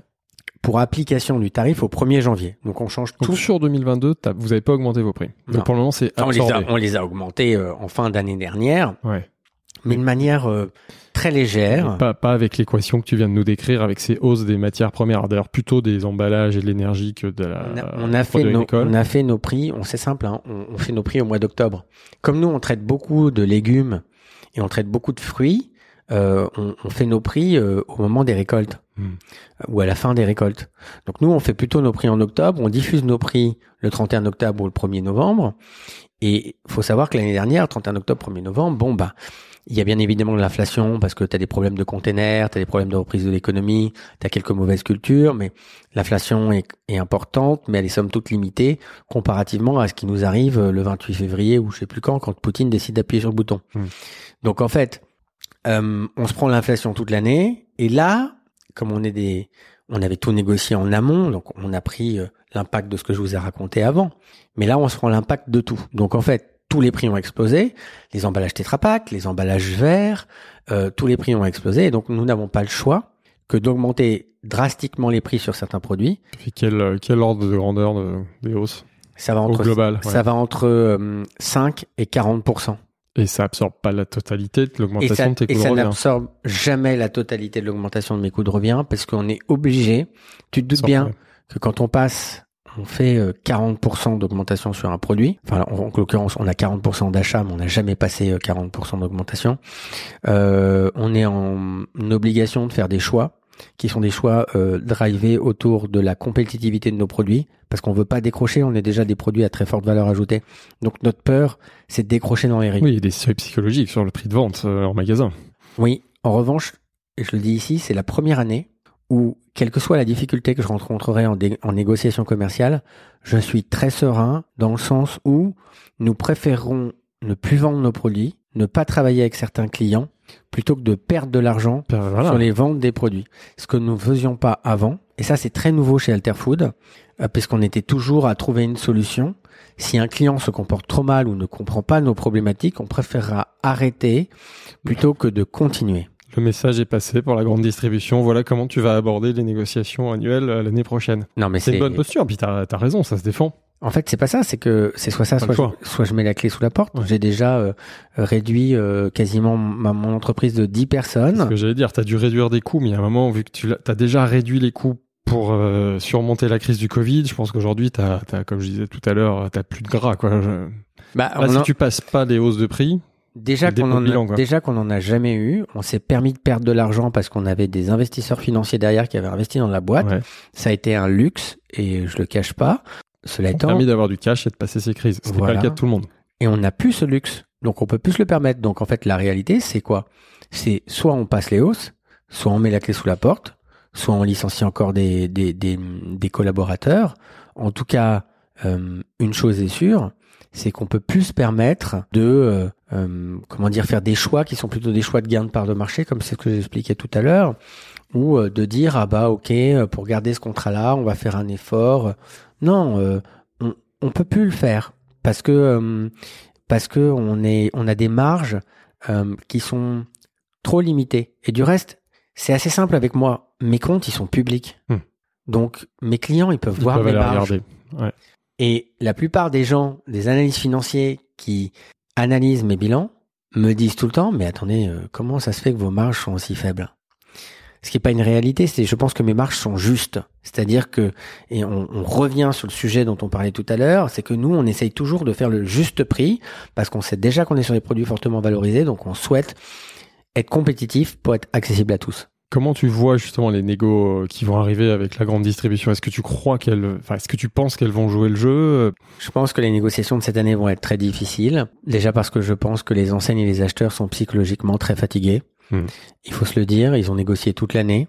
Euh, encore une fois, euh, euh, on a tous nos problématiques humaines dans les entreprises. Donc je pense que ça va être très complexe. Ça fait aussi très complexe parce que c'est vrai que les grandes marques nationales ou internationales, plutôt les marques internationales, ont passé des hausses très importantes comparativement aux PME. Et les chiffres, pareil, le montrent, hein, les chiffres marchés. Euh, euh, donc les, les moyennes sont beaucoup plus élevées sur les grandes marques internationales. Et tout le monde a peur. Tout le monde a peur de l'inflation. Mais moi, je vais vous dire, nous, on n'en a pas peur. Parce qu'on pense que ce n'est qu'un réajustement de marché. C'est-à-dire que, bien évidemment, qu'on peut comprendre que l'impact tout de suite maintenant de l'inflation sur le porte-monnaie soit important. Mais la réalité, c'est que je suis convaincu, et peut-être je me trompe, mais c'est enregistré donc on le saura ensemble, que dans quelques années, on trouvera normal de payer l'énergie à ce prix-là, parce que c'est le juste prix de l'énergie. On trouvera normal de payer des produits agroalimentaires à ce prix-là, parce que c'est le juste prix tout à voilà. de certains produits agroalimentaires. Et de toute façon, comparativement déjà à 2022, il va y avoir un phénomène de rattrapage des salaires mmh. Qui n'a pas été passé. Les, salaires sont généralement euh, négociés en janvier. L'inflation est arrivée après. Donc pareil, ceux qui sont très bien organisés, qui ont des syndicats et qui sur des entreprises qui font beaucoup d'argent, euh, euh, bah les mecs ils sont retournés en négo, ils ont réussi à obtenir des trucs. Mais d'une manière générale, le rattrapage sur les salaires, il va se faire cette année mmh. parce que bien évidemment, et ça fait aussi partie de l'objet d'Alterfoot, c'est que bah les salaires vont augmenter chez nous d'une manière ou d'une autre. On doit trouver un équilibre et tout le monde va augmenter les salaires. Donc finalement, le niveau va augmenter et le pouvoir d'achat va être un petit peu étiolé. Mais il y a deux facteurs. D'un côté, le salaire va augmenter. De l'autre, il faut choisir que la part de l'alimentaire devienne plus importante dans le porte-monnaie. Là, je vais parler au, au, au président, peut-être un jour, mais à l'administrateur de la FEF, euh, de manière un peu globale. Est-ce que toi, tu crains en 2023 une, une crise globale et malheureusement un défaut, enfin des défauts en cascade, des faillites de PME qui sont fragilisées avec tout ce qu'on dit? Énorme. Tu le crains vraiment? Ouais. Énorme. Il y a déjà, euh, on a fait, euh, on mène des études on met des études euh, constamment sur nos PME. Euh, aujourd'hui, on a des entreprises qui gagnaient de l'argent, qui ont des EBE négatifs. Euh, toutes les entreprises sur lesquelles on a mené les études ont, ont des résultats qui se sont dégradés. tu as des grosses boîtes qui sont déjà placées en redressement. Tout secteur confondu. Hein. Là, c'est la FEF, c'est pas que l'agroalimentaire. Ouais. Bon, la FEF, c'est pas que l'agroalimentaire, mais c'est quand même 70% d'agroalimentaire. Intéressant pour nous. C'est 70% d'agroalimentaire. Donc là, il y a vraiment les warnings. ah, les warnings et du reste, il y a des trucs qui sont officiels. J'ai, tu, tu, le vois dans la presse aujourd'hui, euh, une boîte comme Lucien Georgelin euh, euh, qui fait de la confiture s'est placée en, en redressement judiciaire. Et c'est une boîte qui fait qui doit faire 56 ou 60 millions d'euros de chiffre d'affaires. Mais ils vendent des emballages verts avec à l'intérieur des fruits, du sucre. Tout ce qui a explosé. Et il utilise de l'énergie parce que pour faire de la confiture, il faut chauffer très fort. Donc en fait, tu as énormément d'entreprises qui sont dans des situations très délicates. Celles qui ont les reins solides vont perdre de l'argent. Qui ont du cash. Qui ont du cash. surtout du cash. Hmm. Parce que les financiers aujourd'hui, euh, c'est un peu complexe. Ils, ils, ils, vont tenir, mais ils vont perdre de l'argent. Tous ceux qui, ceux qui ont plus de cash. Tous ceux qui étaient fébriles avant la, avant cette crise-là, défaut. Et du reste, nous, si le Covid nous avait pas fait réagir, T'aurais pas été prêt pour cette deuxième crise. J'aurais jamais été prêt pour cette deuxième crise. Et je mettais la clé sous la porte. Je dis pas que je mettrais pas la clé sous la porte, mais je pense qu'on est quand même bien équipé pour ne pas le faire. Mais en revanche, ça va être très complexe. Qu'est-ce qu'il faudrait là aujourd'hui prendre comme mesure euh, pour éviter ces défauts qui vont arriver vite? Parce qu'on parle de demain, hein, dé- début 2023. Mm. Est-ce que c'est typiquement la grande distribution qui doit prendre ses responsabilités? Est-ce que c'est l'État qui doit prendre des mesures? Tout le monde doit prendre ses responsabilités. Tout le monde doit prendre ses responsabilités. Euh, je suis pas euh, un homme politique et euh, et encore une fois, euh, euh, je pense qu'il y a beaucoup de sujets qui me dépassent. En revanche, euh, il y en a deux que j'arrive quand même très bien à identifier. Le premier, faut pas être devin, c'est l'énergie. Mhm. Il faut beaucoup mieux protéger les entreprises sur l'énergie. Ce n'est pas possible. On a les Allemands ont mis en place le bouclier énergétique. Mhm. Il faut, à un moment donné, qu'on le veuille ou non, s'inspirer du modèle allemand.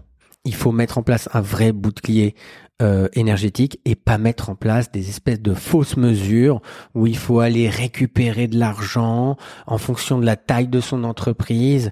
Non, c'est pas bon. C'est pas bon de faire passer des lois que pour les PME et de pas protéger les ETI de notre notre pays parce que les. ETI sont également le poumon de, de, de, de- du, du dynamisme de notre de notre territoire. Donc que ce soit les ETI, les PME, les TPE, il faut protéger l'ensemble des entreprises sur la partie énergétique. Après, il y en a qui gèrent mieux, moins bien, comme dans tout dans la vie.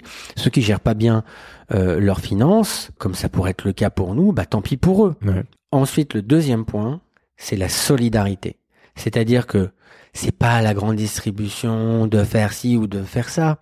C'est qu'on doit être solidaire. Tout le monde doit être solidaire. C'est-à-dire que Les dans consommateurs. dans toute la chaîne, on doit être solidaire. Nous, les entreprises industrielles transformatrices des produits de l'agriculture, on doit être solidaire vis-à-vis de nos agriculteurs. Les, nos clients de la grande distribution, ils doivent être solidaires vis-à-vis des entreprises transformatrices comme les nôtres. Et les consommateurs, ils doivent être solidaires vis-à-vis des produits français. Donc ils doivent acheter français et des produits de PME. Oui, parce que la souveraineté alimentaire passe par une augmentation de la consommation des produits français et des produits de PME. Et je trouve qu'à ce titre, la crise en Ukraine montre très bien la dépendance que la mondialisation a créée, Mm. y compris la crise Bah, Covid, déjà avant, ouais, bien. Mm. et que on n'est peut-être pas souverain sur l'énergie, mais on peut être souverain sur l'agroalimentaire. Mm. Et ça, On en faut est que les. Français en aient conscience, parce qu'ils ne consomment pas assez français, et même si effectivement c'est dans leur volonté, dans leur acte de consommation, ils sont encore trop de fois drivés par le prix. Il faut qu'ils pensent plus PME, petite entreprise, produits locaux, produits français. Bon, on approche de la fin du podcast. Parlons de la suite et de l'avenir euh, d'Alter Food. Quels sont pour toi les grands axes de développement, les enjeux pour la suite? Est-ce que c'est plus des, des acquisitions ou continuer sur la création de marques? Bon, alors déjà, euh, je t'avais dit que j'avais. Mais oui, attends, vas-y, vas-y.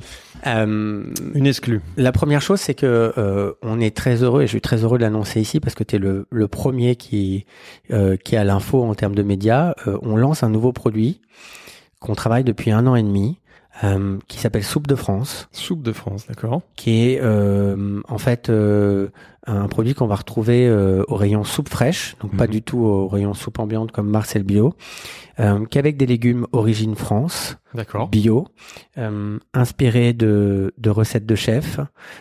Avec l'idée d'être vraiment euh, le plus au juste prix euh, possible, de faire des produits euh, euh, qui sont euh, en termes organoleptiques, euh, qui vont nous rappeler euh, les délices de notre enfance, Mhm. euh, et qu'on retrouvera chez Carrefour et chez Casino, qui sont les deux clients à nous avoir fait le confiance. d'accord. On les remercier parce que Pas Monoprix. c'est très complexe de c'est très complexe de de, de, de vendre un produit sur plan comme ça euh, en amont on a construit tout le produit j'ai travaillé avec la, sur la R&D comme un timbré Avec des chefs, tu disais?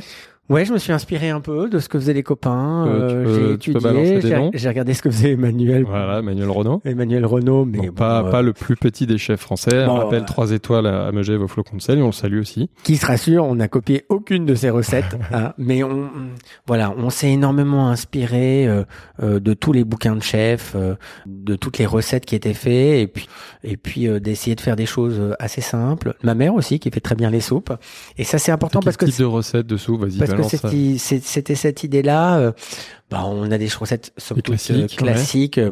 On a une cinq légumes Mhm. Euh, euh, voilà, qui est, mais on va ressentir vraiment euh, très très bien les goûts, euh, les goûts des légumes. T'as une carotte miel romarin Ah, quand même. qui est une douceur euh, exceptionnelle. T'as une butternut patate douce parce que c'est un classique d'Alterfood et que c'est vraiment, euh, c'est vraiment euh, un, un- une très bonne C'est vente. une recette Marcel Bio que tu vas adapter en frais, du coup. Ouais, je l'ai adapté en frais, mais je l'ai, je l'ai fait un peu différemment. Verras, euh, organoleptique, en termes de goût, elle est un peu différente. Déjà, c'est du frais, donc on est sur des produits, euh, on est sur des produits plus légers, on est sur des produits euh, plus ad- en adéquation avec le rayon frais. Et enfin, on en a une avec euh, de la châtaigne, du potiron et, euh, et du lait d'amande. D'accord. Euh, qui est, et, et dans lequel on met des noisettes. Encore une fois, en fait, on se rend compte que bah, le marché de la soupe c'est un super marché, mais que euh, je trouve qu'il est très mal exécuté aujourd'hui. Euh, à part quelques acteurs, les produits sont très pauvres. Et pourtant, c'est une manière très facile de, manger des légumes. Hmm. C'est une manière très facile d'avoir une alimentation végétale à un prix qui est somme toute accessible, puisque ça a été aussi l'idée euh, d'avoir un prix facial euh, qui est accessible. Euh, donc on est assez, euh, on est assez excité, j'ai envie de te dire. Ouais. On est donc, assez excité. lancement Soupe de France? Là, on est en train de, on est en production de packaging. Je crois que ça arrivera euh, fin novembre Parfait. Pour la, chez Carrefour pour la diffusion du Ca- podcast. et chez Casino. Donc, au moment où vous voulez écouter, vous pouvez aller chez Casino et chez Carrefour acheter soupe de France. Ah, merci pour cet exclu. Et alors sinon, maintenant, si on regarde un petit peu plus loin, les prochaines étapes, acquisition, création de marque. Donc là, on note que tu continues dans la création de marque. Oui, alors. Tu vers quoi? Alors euh, nous déjà euh, on, on tend vers la sobriété. Non, plus sérieusement, euh, on, on va euh, on va euh, réduire la voilure, serrer les serrer les coudes, serrer les vis euh, et certainement euh, potentiellement euh, restructurer financièrement notre entreprise. Donc c'est pas impossible qu'on fasse une opération euh, dans les mois qui viennent. Je peux Mhm. pas en dire plus, mais euh, il faut qu'on bosse de toute façon. Enfin, on bosse dessus. Il faut qu'on sorte quelque chose parce qu'on on doit avoir des fondations qui sont beaucoup plus costauds pour aborder euh, la période qu'on va aborder Euh, et au-delà de ça on est à un moment extraordinaire parce que bah finalement euh, on a payé toutes les erreurs du passé mais euh, on reste euh, quand même euh, une super belle boîte Mhm. donc on a ce potentiel euh, de d'en faire un leader euh, sorti de crise et ce qu'on se s'interdit pas parce que oui, je pense que notre croissance passe par ça, euh, c'est de mener des opérations d'acquisition externe, toujours avec cette idée euh, assez simple euh, de plugger à notre à, à- à notre système des marques qui partagent les mêmes valeurs que nous, des marques qui ont peut-être besoin bah, soit ce sont des jeunes marques, et elles ont besoin d'un système de distribution plus costaud, ou euh, on arrive aussi à un moment où il y a beaucoup d'entrepreneurs qui ont envie de lâcher en ce moment, et on le voit. hein. Moi, j'ai beaucoup de marques qui viennent me voir. Alors, il y en a certaines qui correspondent, d'autres qui correspondent pas. Et puis aussi, euh, il y a de temps en temps ce que j'appelle des belles endormies, Mm. c'est-à-dire que tu as des super beaux euh, produits euh, issus euh, du terroir et du territoire français et qui n'ont pas su se moderniser, Mhm. qui n'ont pas su prendre le virage du végétal, euh, de la modernité. On n'a pas parlé d'export. Tu fais un peu d'export. Euh, L'international, est-ce que c'est un axe de développement pour l'avenir ou C'est pas un axe de développement prioritaire, mais oui, euh, on, on travaille historiquement avec les pays francophones, Ouais. donc avec la Suisse, euh, la Belgique, euh, le Luxembourg. On a, euh, et chose assez exceptionnelle depuis qu'on a euh, créé l'IMO, euh, que nos amis italiens et espagnols appellent l'EAMO, euh, développé des marchés export improbables. On, on est en Grèce, euh, on est en Lituanie. avec des distributeurs, des agents avec Ouais. des distributeurs et on a beaucoup de chance parce que ce produit plaît énormément donc il y a une appétence très forte pour ce produit Et là, il n'y a pas un potentiel de développement? Il y a un énorme potentiel de développement, mais même aux US, C'est ce que j'allais dire. Toi qui adores les US. je pense. Tu es que- présent aux US aujourd'hui? Non, en fait, on a refusé là un deal. On vient de refuser un deal. euh, on avait, euh, en fait, Hugo le maraîcher. J'ai créé la. ah, J'aurais pas pensé à cette marque, moi. Bah, en fait, Ouais. j'ai créé le, le la version internationale d'Hugo s'appelle- Maraîcher. S'appelle euh, non euh, The Good Farmer. Ouais. Donc j'ai déposé The Good Farmer pour euh, pour le monde pour le monde Ah, c'est toi. et, et j'avais signé. euh, Enfin, on avait Whole Food Mhm. qui voulait repartir dessus, mais euh, mon partenaire euh, aux États-Unis me sécurisait pas assez euh, pour qu'on puisse. euh, on peut plus prendre de risques aujourd'hui. Ouais. On peut pas prendre de risques euh, sur des volumes, sur des emballages. euh, on est vraiment dans une situation où on doit gérer au plus près. On doit capitaliser sur l'existant. Ce qui est facile à faire, c'est-à-dire ce que j'appelle du plug and play. On le fait. Limo, clairement, le pack, Mm. il est en français, en anglais, euh, Ouais. en néerlandais, donc je peux le vendre dans beaucoup de pays. Euh, mais on va pas développer de choses spécifiques parce que on peut plus prendre trop de risques. Faut Mm. qu'on fasse très attention à ça. Et puis on verra, on va attendre un petit peu, on va consolider. Et puis on ira, bien évidemment, que l'export représente euh, euh, une opportunité exceptionnelle et, et, et j'espère y aller un moment ou un autre. Comment est-ce que tu vois ton groupe dans 5, 10 ans? Ah, je le vois comme un comme un des, des groupes incontournables euh, sur euh, sur mes marchés. C'est une certitude. Aujourd'hui, on va faire euh, on va faire 12 millions d'euros de chiffre d'affaires. Euh, J'espère que dans 5 ans, on en fera 35 ou 40. Euh, On te le J'espère-. J'espère que dans 10 ans, on en fera 80 ou 100. Très honnêtement, hein, je, je, je, je, je ne cache pas mes ambitions. Mhm. Euh, je cache pas mes ambitions et notamment euh, celle de faire euh, euh, que nos produits deviennent des incontournables de la consommation des Français. Euh, c'est une réalité, c'est ce que je veux faire. En fait, en plus de ça, je t'ai répondu par du, du financier, mais c'est pas le sujet. Le financier n'est que la, Ouais. le financier n'est que la résultante du succès Ouais. c'est pas ça qui nous drive tous les matins. Moi, ce qui nous drive tous les matins, c'est de pouvoir voir nos produits euh, partout, euh, dans tous les rayons de France et dans tous les restos de France. Est-ce qu'il est possible, selon toi, de nourrir euh, l'humanité, la Terre entière, avec une agriculture vertueuse euh, et déjà à la base avec du bio? Bien évidemment.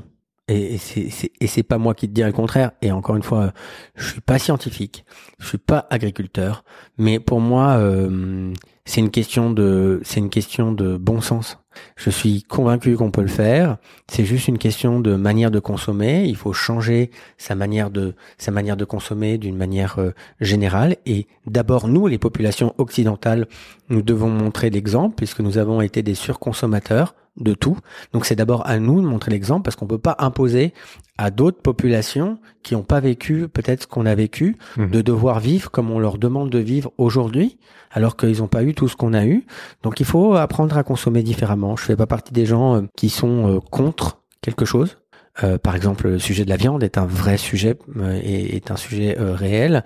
Euh, moi, je ne fais pas partie de ces gens qui sont anti. Euh, je suis partie de ces gens qui sont pour un équilibre, c'est-à-dire pour quelque chose de plus raisonné, une consommation plus raisonnée, une agriculture plus raisonnée. On n'est pas pour le tout bio. Il y a des choses qui servent à rien dans le bio, mais en même temps, j'ai pas envie de bouffer des pesticides. Mm. Donc, il faut trouver un juste équilibre. Donc, je suis pour quelque chose de raisonné. Par exemple, sur la viande, bon, euh, moi je suis né dans les années 80. euh, la réalité, c'est que mes parents, euh, bah, tous les soirs, euh, il y avait une viande à table, et que, euh, bah, aujourd'hui, bah, ouais. Bon, après, moi j'ai les moyens, mais je mange beaucoup moins de viande, et quand je mange de la viande, je mange une bonne viande. Voilà. C'est un peu ma philosophie, parce que je suis pas contre, je suis pas Mm. pour l'anti aussi, parce que je respecte beaucoup tous ces gens qui travaillent là-dedans. Euh, faut jamais oublier aussi ce qu'il y a derrière et tous les gens qui travaillent, tous les agriculteurs, tous les pêcheurs, parce qu'on montre en ce moment beaucoup le poisson. Euh, il faut pas les oublier. Ces gens qui nous nourrissent, ces gens qui se lèvent à 4 heures du matin ou même, euh, euh, bon, les mines de Rungis à 4 heures, le poisson il est fermé. Mhm. Donc, euh, enfin, il faut aussi comprendre ça. Donc, c'est facile hein, quand on est euh, dans son petit salon à dire ah, moi, euh, je suis contre ça. Nanana. Ben ouais, mais euh, pense aussi aux autres, mon gars, qui qui qui mangent, qui vivent de ça et et qui font ce qu'est notre pays et ce qui font la diversité agroalimentaire qui est nécessaire pour bien se nourrir. On arrive aux questions rituelles de clôture du podcast. Donc la première que tu connais, quelle qu'on pose à tous nos, nos invités, quel a été pour toi ton plus gros échec entrepreneurial et ta plus grande fierté? Euh, Plus gros échec, t'as dit Mars, enfin même t'en as eu plein et t'as appris. Lequel t'a le plus marqué? Lequel a été le plus riche en enseignement En fait, Faut en choisir euh, je fais pas partie des gens qui regrettent quoi que ce soit. J'ai une culture, comme tu l'auras compris, de l'échec qui est extrêmement importante, euh, où je me nourris énormément euh, de l'échec. Donc, euh, j'ai pas euh, un échec qui m'a marqué. Si je devais t'en donner un, qui est pas vraiment un échec, mais qui est vraiment une erreur que je regrette un peu de pas avoir plus travaillé en amont, c'est étant très intuitif, j'aurais quand même dû beaucoup mieux analyser en amont avant de lancer tout ce que j'ai lancé, le marché, le fonctionnement, les marges. Je fais encore partie de ces générations, euh, contrairement aux nouvelles générations qui sont beaucoup plus aguerries, je trouve, euh, qui se sont lancées un peu comme une tête brûlée. Mais en même temps, j'ai envie de te dire, et c'est mon plus grand succès, Tu l'aurais peut-être pas fait du coup. c'est que si je m'étais pas lancé comme une tête brûlée et si j'étais pas inconscient comme je l'étais à l'époque, je ne serais pas où je suis aujourd'hui. Donc euh, voilà. Ta plus grande fierté Oh, ma plus grande fierté, c'est cette boîte, c'est Ah, c'est cette boîte, c'est les produits. euh, euh, tu le vois, hum, quand je parle de mes produits, mes yeux changent. C'est c'est mes collaborateurs, c'est les gens avec qui je travaille. euh, euh, ma fierté, c'est toute cette entreprise, c'est tout ce qu'on fait au quotidien. Je suis fier de tout ce qu'on fait au quotidien, et, je peux le dire avec toute l'humilité qui en incombe. Mais je suis vraiment euh, très fier de voir des produits que j'ai créés de toutes parts présents dans les rayons des supermarchés français ou dans des restaurants. Parfois, je vais dans un restaurant et je dis ah mais vous avez ça à la Mhm. carte. Je fais le je fais le client euh, mystère. Ah vous avez du Tensaiti, oh c'est exceptionnel. Don- Donnez-moi quatre. Quel conseil tu donneras à un jeune entrepreneur qui veut se lancer dans le business de la bouffe? Ben, je pense que c'est ce que je t'ai dit tout à l'heure, c'est-à-dire que euh, il faut avoir une vision, il faut avoir une capacité d'exécution. Ça, c'est vraiment euh, euh, la chose qui est importante. Et puis, euh, faut les deux, pas uniquement l'un ou l'autre. ouais, et il faut être patient. Il faut être très patient. Euh, L'agroalimentaire, c'est pas un métier dans lequel on gagne de l'argent. Hein. donc, euh, à tous les jeunes qui nous écoutent, si vous voulez gagner du pognon, c'est pas ici qu'il faut aller. Euh, Normalement, c'était pas le premier à dire ça. voilà. Du reste, c'est- Je pense que c'est vrai. Enfin, c'est vrai. c'est des vrais métiers de c'est des vrais métiers de passionnés. Ouais. Il faut être passionné, il faut être patient. Euh, voilà, il faut euh, savoir prendre son temps. euh, je l'ai vécu à mes dépens parfois, mais euh, je pense que j'ai aussi quand même cette qualité d'être suffisamment euh, patient et résilient. On a la dernière question. Dans ton réseau d'entrepreneurs de business de la bouffe, qui tu nous recommanderais pour passer dans le business of bouffe? Alors j'en ai trois. Ouais. J'en ai trois qui me viennent à l'idée pour des raisons différentes. J'en ai un parce que c'est quelqu'un de très important et qui nous a soutenus depuis le début. Je trouve que c'est un entrepreneur exceptionnel et c'est un entrepreneur qui n'est pas assez euh, valorisé parce que c'est des gens extrêmement discrets. C'est un monsieur qui s'appelle Emmanuel Vasnex, Mhm. euh, qui est PDG d'un groupe qui, est- qui est le groupe LSDH. D'accord. Et c'est par exemple lui qui est derrière la marque de, du consommateur, D'accord. euh, qui récolte le lait. Ah oui. donc c'est c'est vraiment et c'est des mm, j'apprends beaucoup de ces gens-là parce que par exemple quelqu'un comme euh, Emmanuel c'est quand même un groupe son groupe fait quasiment un milliard d'euros de chiffre d'affaires. Et c'est des gens qui sont euh, toujours euh, très simples toujours très humbles toujours proches de leurs collaborateurs toujours proches de la terre toujours proches du produit proches de l'entreprise et euh, C'est une bonne reco. Ouais. ouais c'est et franchement c'est c'est un super gars puis c'est un super partenaire pour nous et, et, et il le sait il sait toute l'estime Moi, je le connais pas. Tu le connais Tu nous mets en relation avec grand plaisir Ouais, C'est parti. J'en ai un deuxième que tu connais très bien. Parce que il faut, et tu sais que, et de toute façon, tu as des gens comme ça, c'est Emmanuel Renault. Ouais, alors, il est déjà passé dans Business of Bouffe sur une émission très particulière, mais avec plaisir de refaire des choses avec lui. Parce que Emmanuel, euh, c'est un, c'est un stacanoviste, c'est un perfectionniste. Euh, moi, je, je, je prends, j'ai, je suis un privilégié. Je mange très régulièrement dans sa cuisine, donc Mm. je suis un privilégié. J'ai eu la chance de faire ça aussi à plusieurs reprises. Et j'en ai, et j'en ai conscience. Mais, mais, mais cette, euh, cette, euh, cet art, cette technicité, euh, avec euh, ce côté euh, très bourru, euh, très terroir. Je confirme. J'adore. Et j'en ai une autre et elle appréciera parce que euh, déjà je trouve qu'il faut des femmes. C'est vrai, tu as c'est raison. Important parce qu'on fait un métier où, dans lequel il n'y a pas beaucoup de femmes. C'est vrai. Et, et, et, j'ai l'occasion euh, parce qu'on est ensemble euh, dans différents comités de travailler avec une fille qui s'appelle Marie Michaud Ah, et ouais. Marie qui est Groupe Michaud. des miels Voilà, du miel. qui a Ouais. repris son entreprise familiale et elle c'est un modèle qui est assez exceptionnel parce que bah euh, elle reprend une entreprise qui est quand même lourde puisque Mm. c'est euh, le leader du miel Ouais. en France. Euh, elle hérite d'un Ouais. patrimoine familial avec toutes les difficultés qu'on incombe et les gens euh, pensent souvent que hériter c'est beaucoup plus facile.